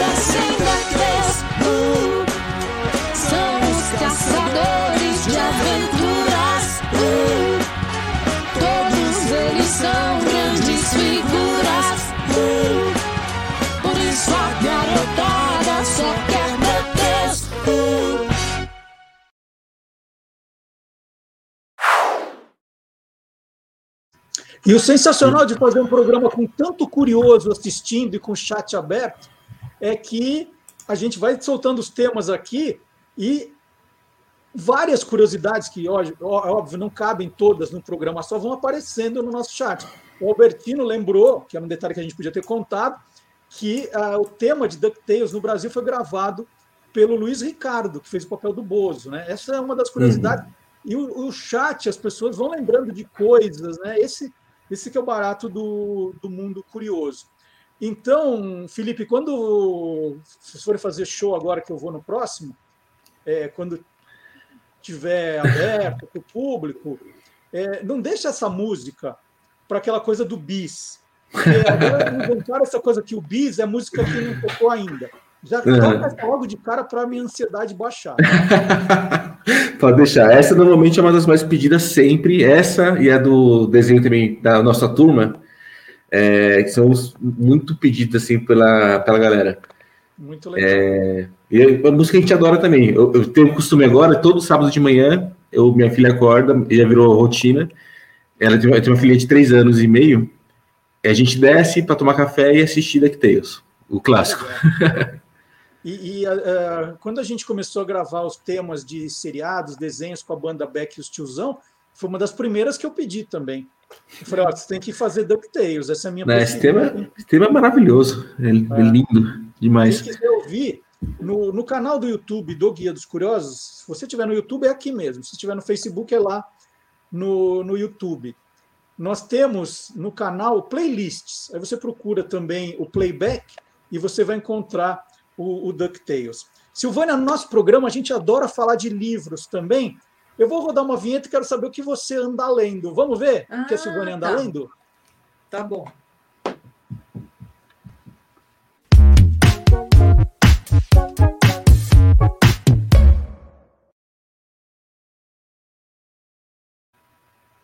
Qual é o seu livro de cabeceira? Então, na verdade, eu já li. É o Sempre Vivemos no Castelo, da Shirley Jackson. Eu não conhecia a Shirley Jackson, fui apresentada a ela. E esse livro, Sempre Vivemos no Castelo, é um livro bem pesado, viu? É um livro um humor macabro, né? A Shirley Jackson ela foi uma escritora norte-americana que morreu em 1965.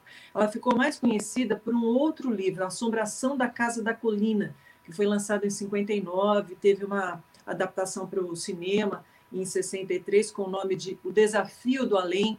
E depois teve um remake também em 99, A Casa Amaldiçoada. E agora virou até série na Netflix. O Sempre Vivemos no Castelo ganhou uma versão também cinematográfica, é Os Segredos do Castelo, uma produção de 2018, e foi o último livro publicado em vida pela Shirley Jackson. Conta a história de, um, de uma família, a família Blackwood, que é muito estranha. Particularmente, quem conta a história é uma das personagens, é a Mary Cat. Você nunca sabe se a, é a verdade mesmo que ela conta, porque é a versão dela. Né? E ela vive com uma irmã, que é a Constance, e o tio Julian, num casarão, é, totalmente afastada, e é só a Mary Cat que sai de casa, a Constance fica lá quietinha, o tio Julian também, a Mary Cat que vai fazer as compras tal, mas todo mundo olha com muita desconfiança para essa família, porque os demais integrantes dela foram todos assassinados, envenenados, e a Constance foi acusada desse, desses crimes. Ela foi inocentada, mas sempre ficou aquela desconfiança da cidade se a, a jovem tinha sido a autora dos crimes ou não. Então, vai contando aí a história dessa, dessas duas irmãs muito próximas, uma protege a outra, e, e o tio Julian aí é, já tem uma idade avançada e ele não entende muito bem o que está acontecendo. É um livro muito pesado, não é para qualquer um, não, mas é muito interessante e abre as portas para demais livros da Shirley Jackson, que são muito legais. Ela é, foi inspiração para muitos autores famosos e que eu gosto muito. Neil Gaiman, o Stephen King, os dois eram fãs de Shirley Jackson, então isso também me levou a conhecer um pouco o trabalho dela e eu gostei. Fica aí uma dica. Vou mostrar de novo Shirley Jackson. Sempre vivemos no castelo. Muito legal. E eu vou. É editora Suma. E eu vou falar de um livro agora que me aproximou do Guilherme Domenichelli. O Guilherme Domenichelli também começou a participar do nosso programa é, como entrevistado, né? ele trabalhava na época no Zoológico de São Paulo, ele fazia esse trabalho meio, educativo, né? de falar dos animais. Eu acho que você também, né? Que, eu também, é. Eu fui É, fazer o passeio noturno, né? Eu fui fazer o passeio noturno no zoológico, que são aqueles passeios guiados, e o Guilherme era um dos monitores.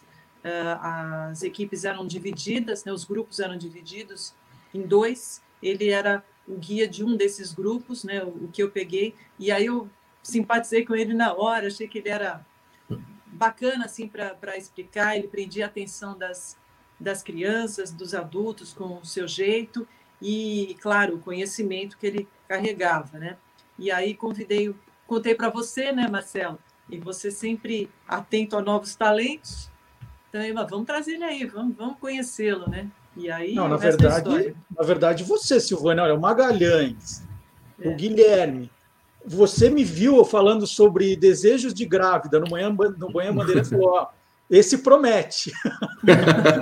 Você já era conhecido, ah, você só não fazia rádio, o resto você já fazia tudo. Aí ela falou: não, olha, o cara veio aqui no programa falar desejos de grávida, ele, deve, ele não deve ser normal, alguma coisa deve rolar aqui. É. Não, e aí, aí o Guilherme começou a fazer o, o Você é Curioso em 2009. Depois eu editei com ele o primeiro livro do Guilherme, o Girafa tem Torcicolo, que é um livro muito bacana, adotado em muitas escolas. E, e tem uma curiosidade das girafas, né? Que quando eu mandei a carta para a Companhia das Letras em 1994, sugerindo o, o, o lançamento do Guia dos Curiosos, e eu até conto essa história no livro novo, né? Como é que surgiu, eu falo da, da carta, está aqui, ó, nessa página.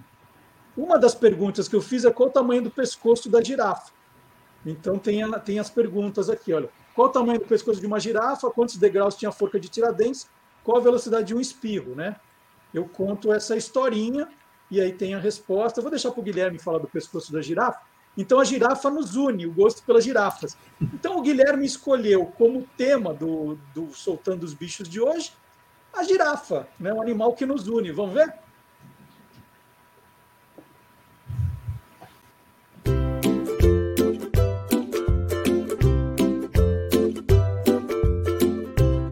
Soltando os bichos, com Guilherme Domenichelli.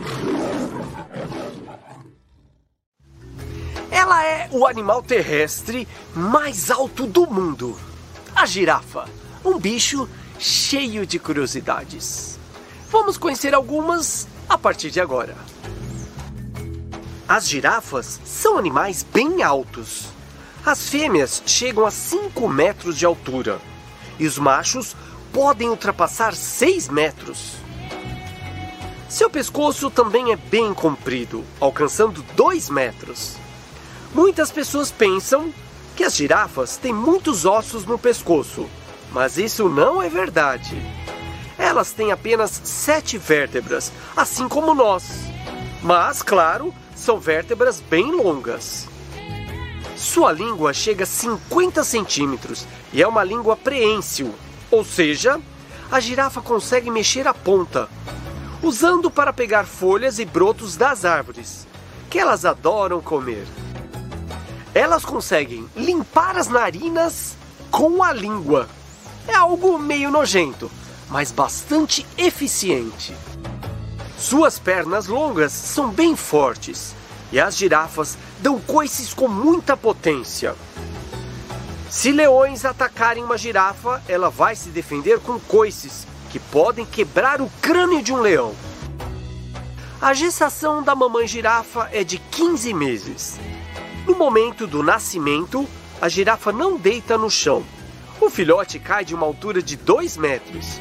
Mas ele não se machuca, pois o capim da savana africana amortece a queda. Ele também nasce com bastante cartilagem, que ajuda a proteger os ossos, evitando que se quebrem. Depois de somente 20 minutos, o filhote já fica em pé e consegue acompanhar a mãe. Compare com o ser humano. Quanto tempo leva para uma criança começar a andar sozinha? Isso é muito importante para a sobrevivência do filhote. 20 minutos é o tempo ideal para o filhote e a mamãe girafa saírem do local de nascimento, já que o cheiro de sangue e os restos da placenta podem atrair predadores, como leões e hienas. E esses bichos carnívoros podem atacar e abater o filhote.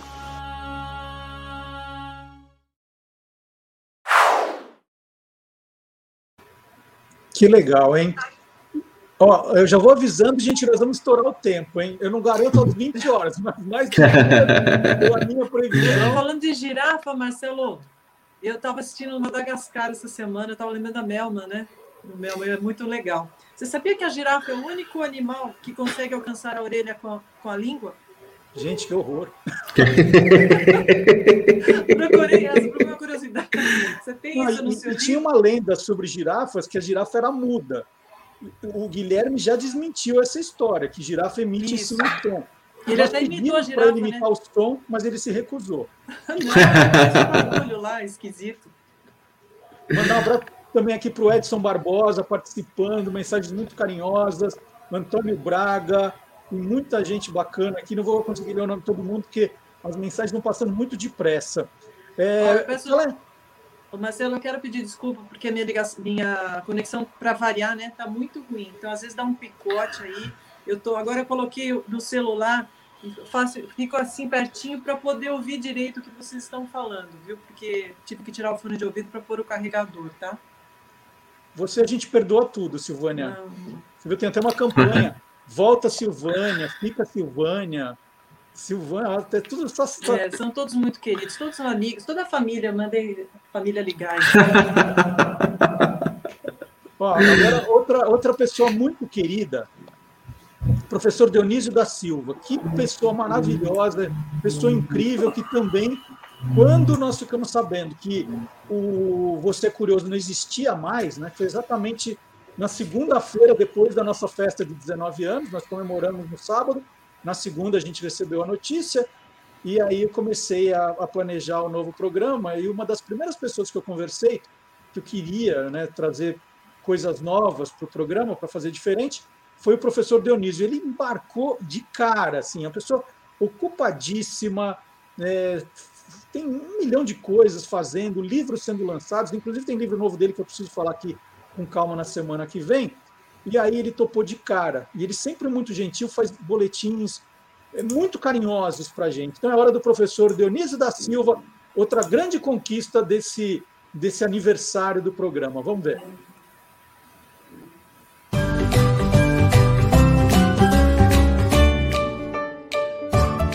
Palavra nua e crua. Quero mandar um grande abraço para o Marcelo Duarte, nosso Morubixaba, cacique Numi Tutelar, é, que está completando 20 anos com o seu programa, 19 anos no rádio e um ano aqui no YouTube. É, e lembrar que esse período é contado de várias maneiras. Por exemplo, é uma efeméride é, os antigos gregos que não tinham calendas, não é uma palavra que veio de clamare, chamar para pagar as contas no primeiro dia de cada mês, as calendas.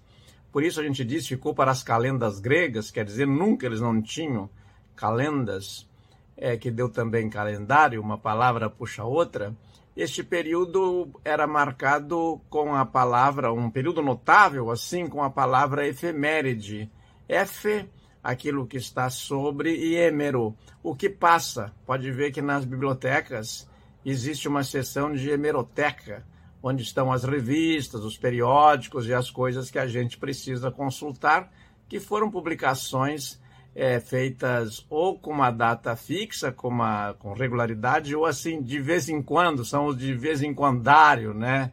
Há muitos jornais e revistas que não passaram de um número. Então, o programa é, do Marcelo Duarte, e nosso que nos associamos aqui, nos apropriamos de, do latifúndio dele, cada um com seu minifúndio, que ele generosamente nos cedeu. Este programa completou 20 anos, então é uma efeméride, um acontecimento notável. É uma tabela onde estavam os astros é, e a posição dos astros no céu, os homens sempre olharam para o céu, e os acontecimentos notáveis. E ali eram então é, era, ali era feita aquilo que se tornou uma hemeroteca. E a outro, outro modo de contar é que ele está completando cinco Olimpíadas. Olimpíada, que deve ser grafada sempre no singular, quando a gente designa o fato, a Olimpíada.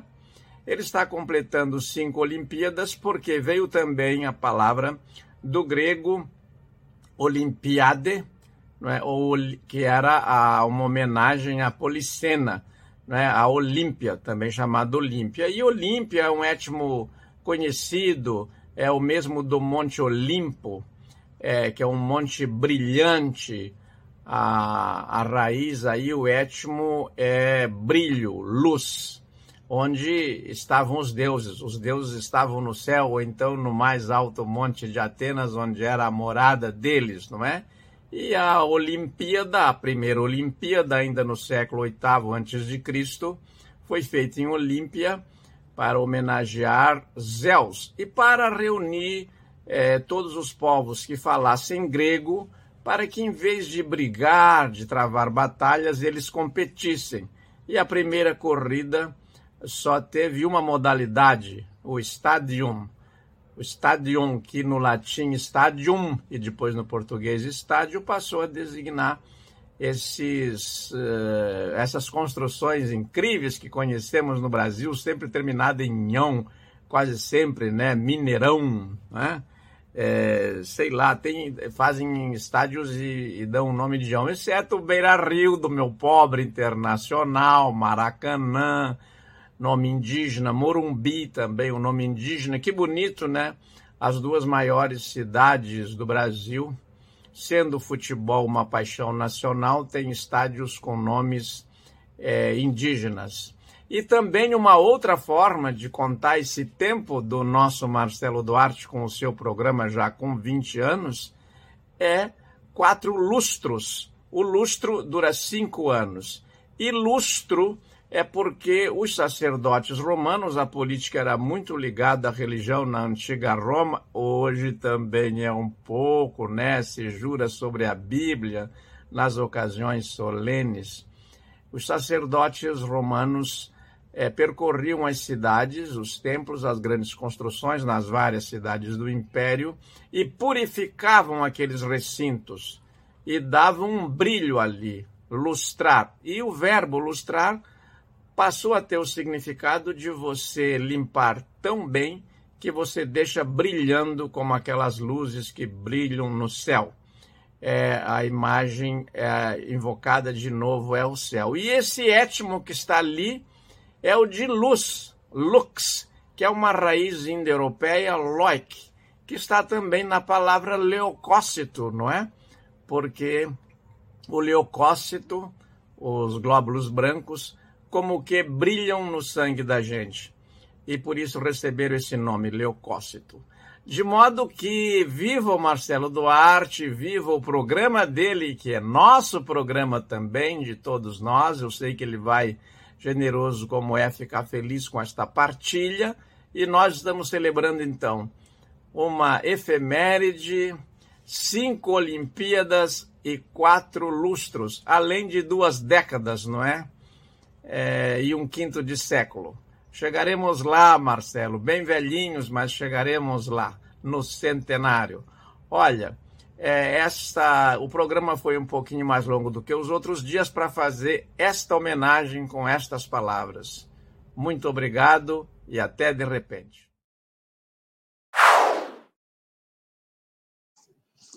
Muito obrigado. E ó, embaralhou tudo aqui, embaralhou tudo.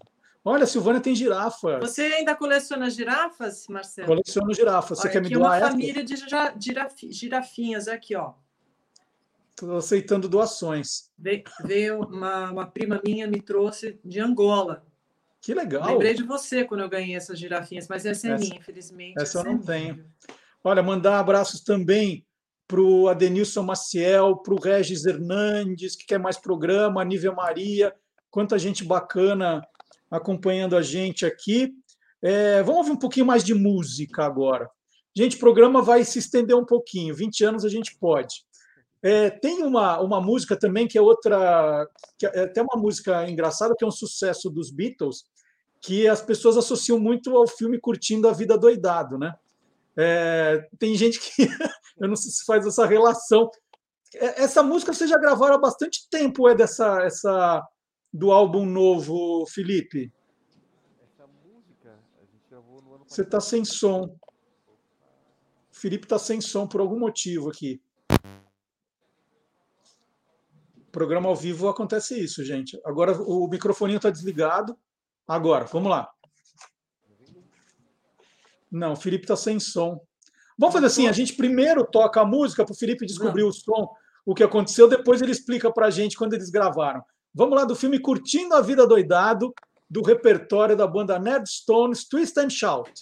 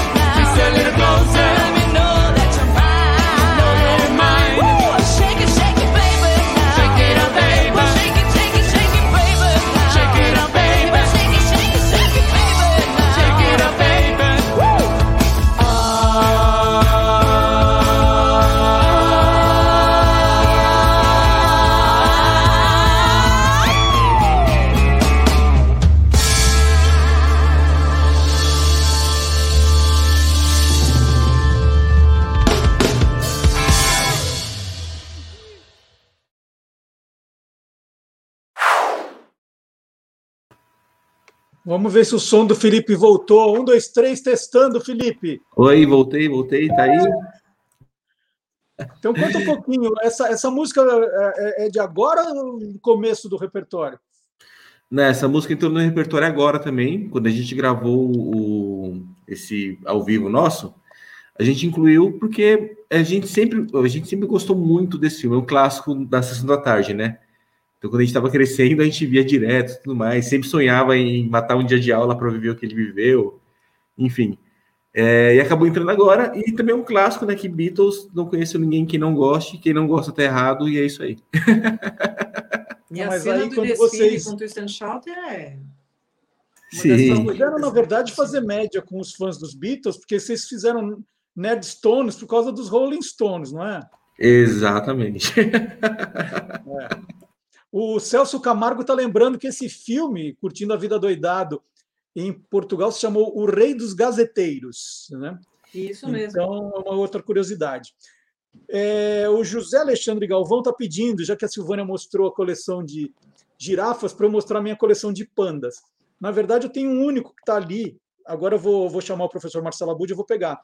Mas a minha coleção de pandas fica no escritório, não fica em casa. Em casa tem da girafa, tem dos carrinhos, mas os pandas não estão aqui.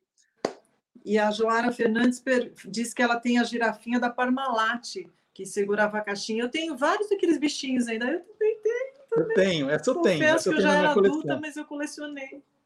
Aliás, quem quiser ver a minha coleção de girafas, eu não consigo mostrar agora, mas ontem, eu já falei aqui, vou, vou falar de novo, eu fui premiado, né, eu ganhei um prêmio, que foi a reportagem do UOL, escrita pelo Edson Veiga, um jornalista que eu admiro bastante, que contou a, como foi a, a, a história do nascimento do Guia dos Curiosos há, 25, há 26 anos atrás, que deu origem ao livro novo. E aí, uma das fotos é justamente na frente da minha coleção de girafinhas. São fotos lindas do, do Fernando Moraes. E quem quiser, tem o link da, no, na descrição do vídeo, tem o link para ir direto para a reportagem. Estava na capa do UOL até agora há pouco de manhã, lá bem embaixo, onde está o Tab, né, na, na seção Tab. É essa aí, ó, Tab. É só procurar também no Google. Quando a internet era só mato, o Guia dos Curiosos mobilizava gerações. E aí tem a minha coleção de, de girafinhas, tá? Bom, vamos chamar o professor Marcelo Abud. Esse é um grande colecionador, não é nem de girafas nem de pandas, é da memória do rádio. Ele, como eu falei, né? De repente ele aparece, ninguém sabe como, com a minha participação no Manhã Bandeirantes falando desejos de grávida. Eu falei assim, como é que, como é que ele tem isso? Né? É uma coisa maluca. E ele tem, então, o blog Peças Raras, que traz essa história do rádio para a gente o tempo todo. Ele vai. E não é só da Rádio Bandeirantes, de todas as rádios, é uma coisa impressionante. E agora, aqui no nosso programa, ele está prestando um outro grande serviço, né, que vai se tornar história logo, logo, que é uma curadoria dos podcasts que vale a pena a gente ouvir. Então, o professor Marcelo Abud chegando aqui na festa de 20 anos, 19 mais um, do nosso programa.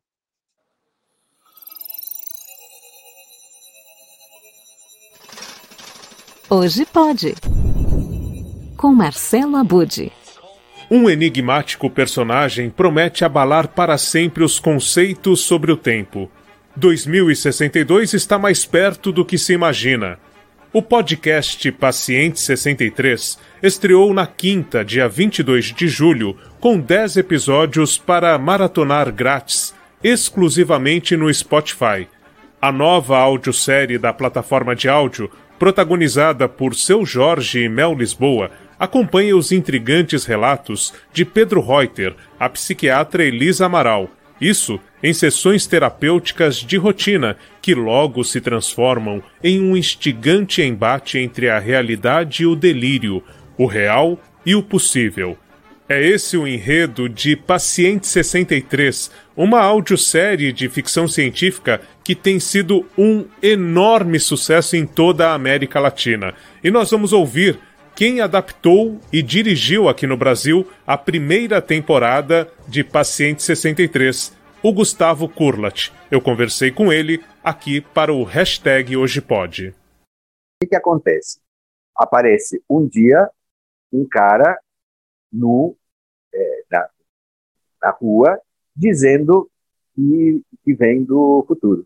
Então, ele é levado para um hospital psiquiátrico, porque a primeira impressão, bom, o cara teve um surto, e, é, e é levado para é, um atendimento que a doutora Elisa, que é a psiquiatra de plantão, enfim, é, é, vai fazer para tentar ajudá-lo a voltar, a sair desse surto. E a gente fica nesse jogo de, ok, um surto, tá? e, a, e aos poucos você consegue, mas será que um surto? Será que o cara não vem mesmo do futuro? E fica sempre essa sensação de não sei o que está acontecendo. E aí tem uma coisa muito interessante, que a doutora Elisa, ao mesmo tempo que ela é protagonista, ela é o público. Porque ela ouve esse relato. Então, nos dá uma dimensão muito próxima, muito íntima com este cara. Nos diz alguma coisa que a própria protagonista te representa. A gente se identifica porque é ela que não está sabendo o que está acontecendo. É questionado tudo o que ela já fez até o momento que conhece essa pessoa. E aí nos traz coisas que duvido que não tenha alguém que não tenha vivido. Sonhos que você faz. Peraí, um sonho premonitório, não é? É coincidência? Não é, né? É, é, é de fato um cara que pirou, um cara que está nos trazendo uma informação que a gente não é capaz de, de processar. Então, esta dinâmica de verdade e mentira, de loucura e realidade, é, é, é o que nos mantém a atenção o tempo inteiro. E a partir deste embate é que a gente questiona o que acontece. A gente questiona o quanto as redes sociais podem ser benéficas e ditatoriais. A gente questiona o quanto a preocupação com uma pandemia de fato foi bem cuidada pelas pessoas ou não. O quanto está escrito o quanto a gente pode mudar, o que é livre-arbítrio e o que, não é. Então, são todas questões que eu duvido que as pessoas, em algum momento da vida, não tenham passado por este lugar, por essa percepção de saber ou não saber. Né? Então, eu não sei, isso me atraiu muito, me atrai ainda. Eu estou, eu estou agora traduzindo e adaptando a segunda temporada e não paro de me surpreender. Olha só, spoiler, teremos é, uma segunda spoiler. temporada. É, não sei se eu podia falar isso, mas sim. Número da ficha clínica 63. Um enigmático paciente. Eu me chamo Pedro, Pedro Reuter. Me diz de onde você vem. Venho do ano de 2062. Uma missão no passado. Eu preciso evitar que ela pegue um avião. Para mudar o futuro da humanidade. Maratona Grátis, só no Spotify. Vale muito ouvir e não se esqueça, coloque fone de ouvido, feche os olhos e realmente viaje no tempo com essa história, que nos faz, inclusive, repensar muito do que estamos vivendo no nosso cotidiano. Um grande abraço e até a próxima quando voltamos a viajar no tempo da Podosfera, o incrível universo dos podcasts.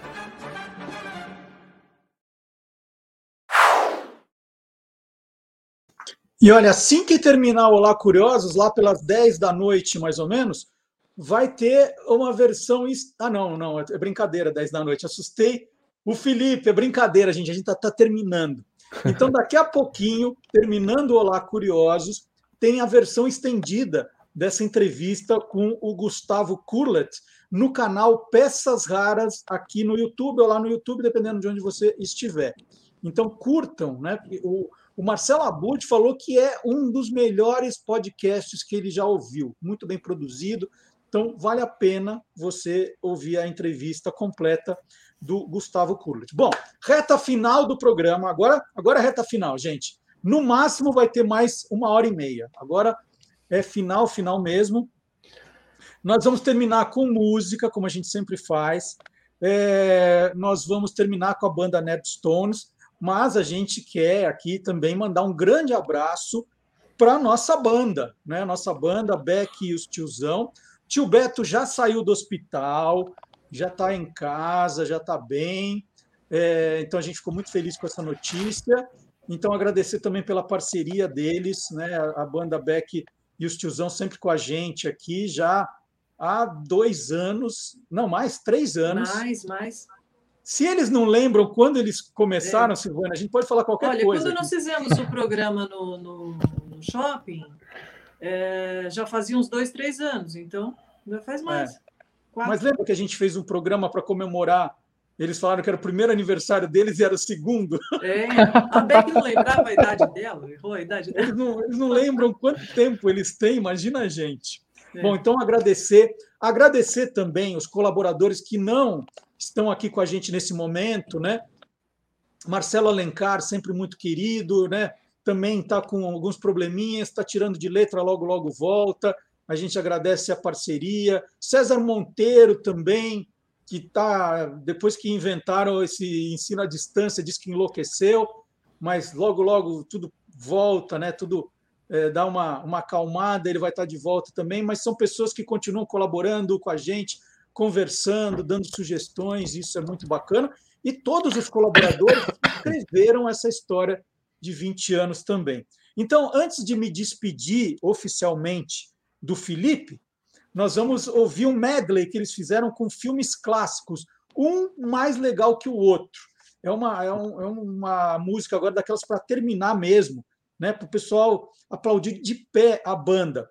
E a gente agradece. Já vou começar agradecendo os outros integrantes que não estiveram aqui com a gente, mas eu vi que tem gente que está aqui no chat também. A Tia Rodrigues, o Glau Gurgel, a Luciana Milano, o Júlio Lino, o Almir, o Andrei Presser. Muito obrigado por vocês terem, então, é, deixado que a gente fizesse esses clipes é, para estar aqui com a gente nessa festa de 20 anos. Que pena que não foi no teatro, como a gente gosta de fazer. Então, Felipe, fica mais um pouquinho aí, vai atrasar o almoço. O problema é a filha do Felipe, tem três anos e meio, está Ah, morrendo de fome uma hora tá dessa. tranquilo, tá ele que vai fazer o almoço. É você que vai fazer o almoço, Felipe? É, se ele pegar o telefone, eu vou fazer um almoço por telefone. Então vamos lá, vamos lá. Medley de filmes clássicos. Vamos ver se você conhece todos. Vamos lá.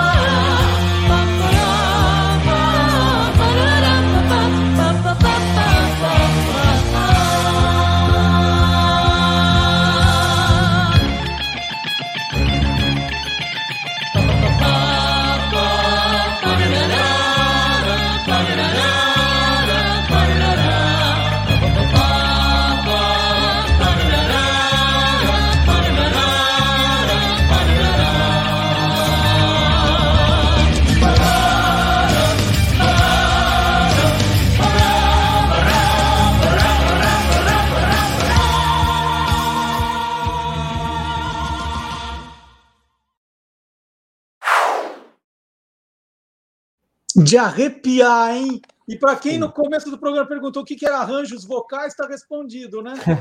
Exatamente. Eu duvido, duvido que o pessoal em casa não ficou c- cantando, fazendo para para Ó. junto com, com a Songs. Duvido. Arrepiado até agora. Aí eu fiquei de mostrar o meu pandinha que está aqui, ó.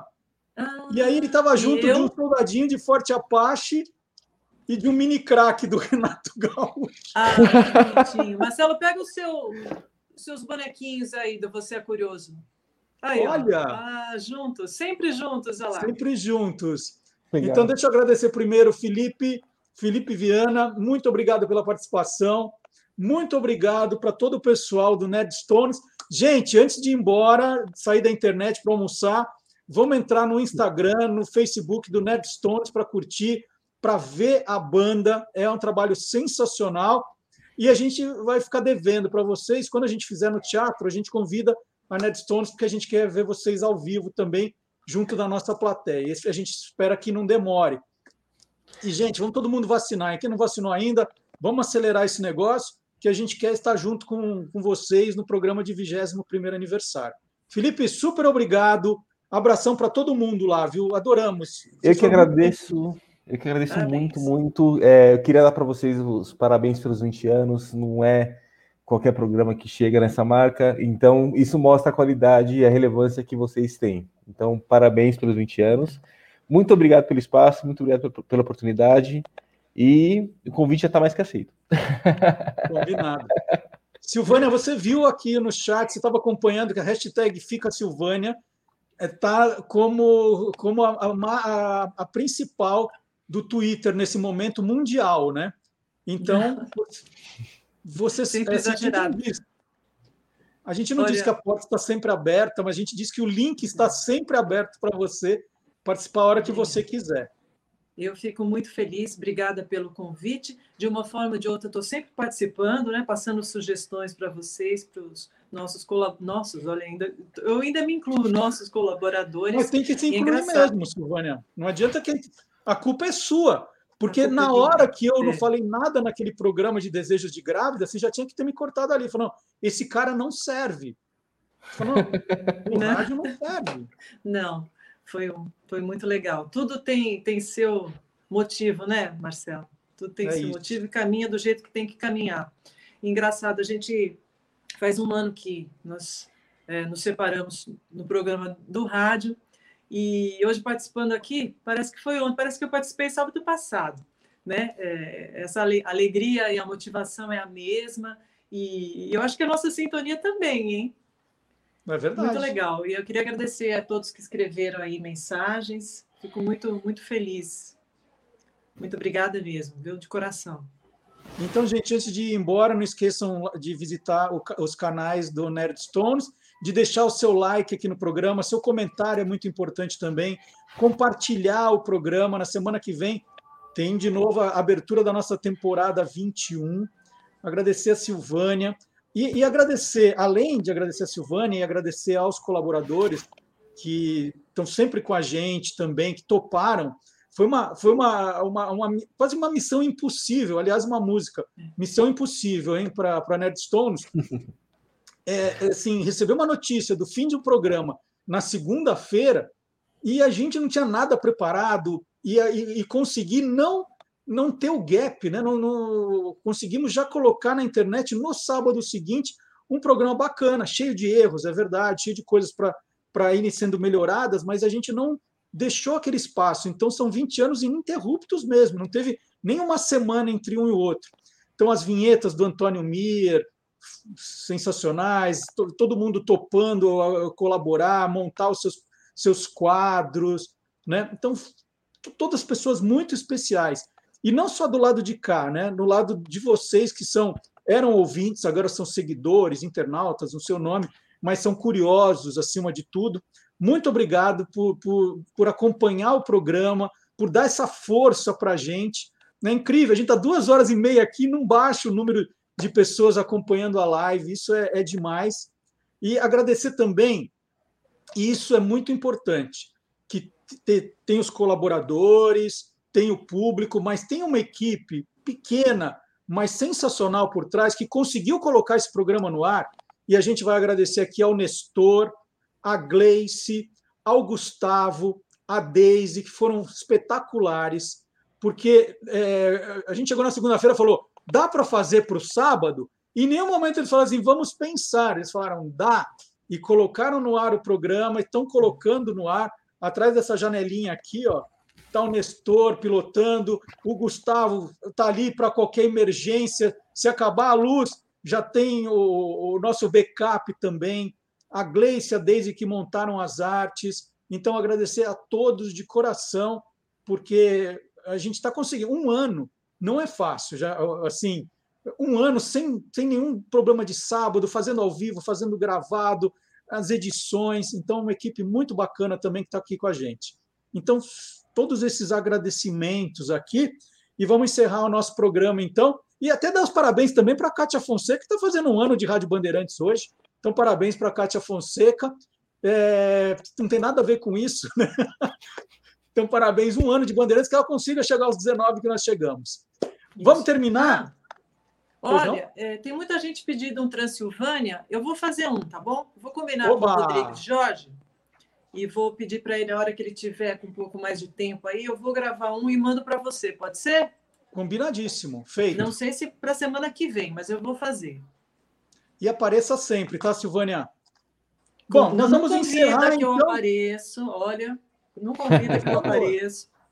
É, é só pedir o link. Bom, então vamos lá agora para o clipe de encerramento final. Eu vou parar de falar, já deu duas horas e meia, já ninguém aguenta mais. Muito obrigado de novo, até a semana que vem. E ó, agora nós vamos sair do ar, ó, tá vendo aqui, ó? Tá no ar. Ah, agora, desenho. agora nós vamos sair.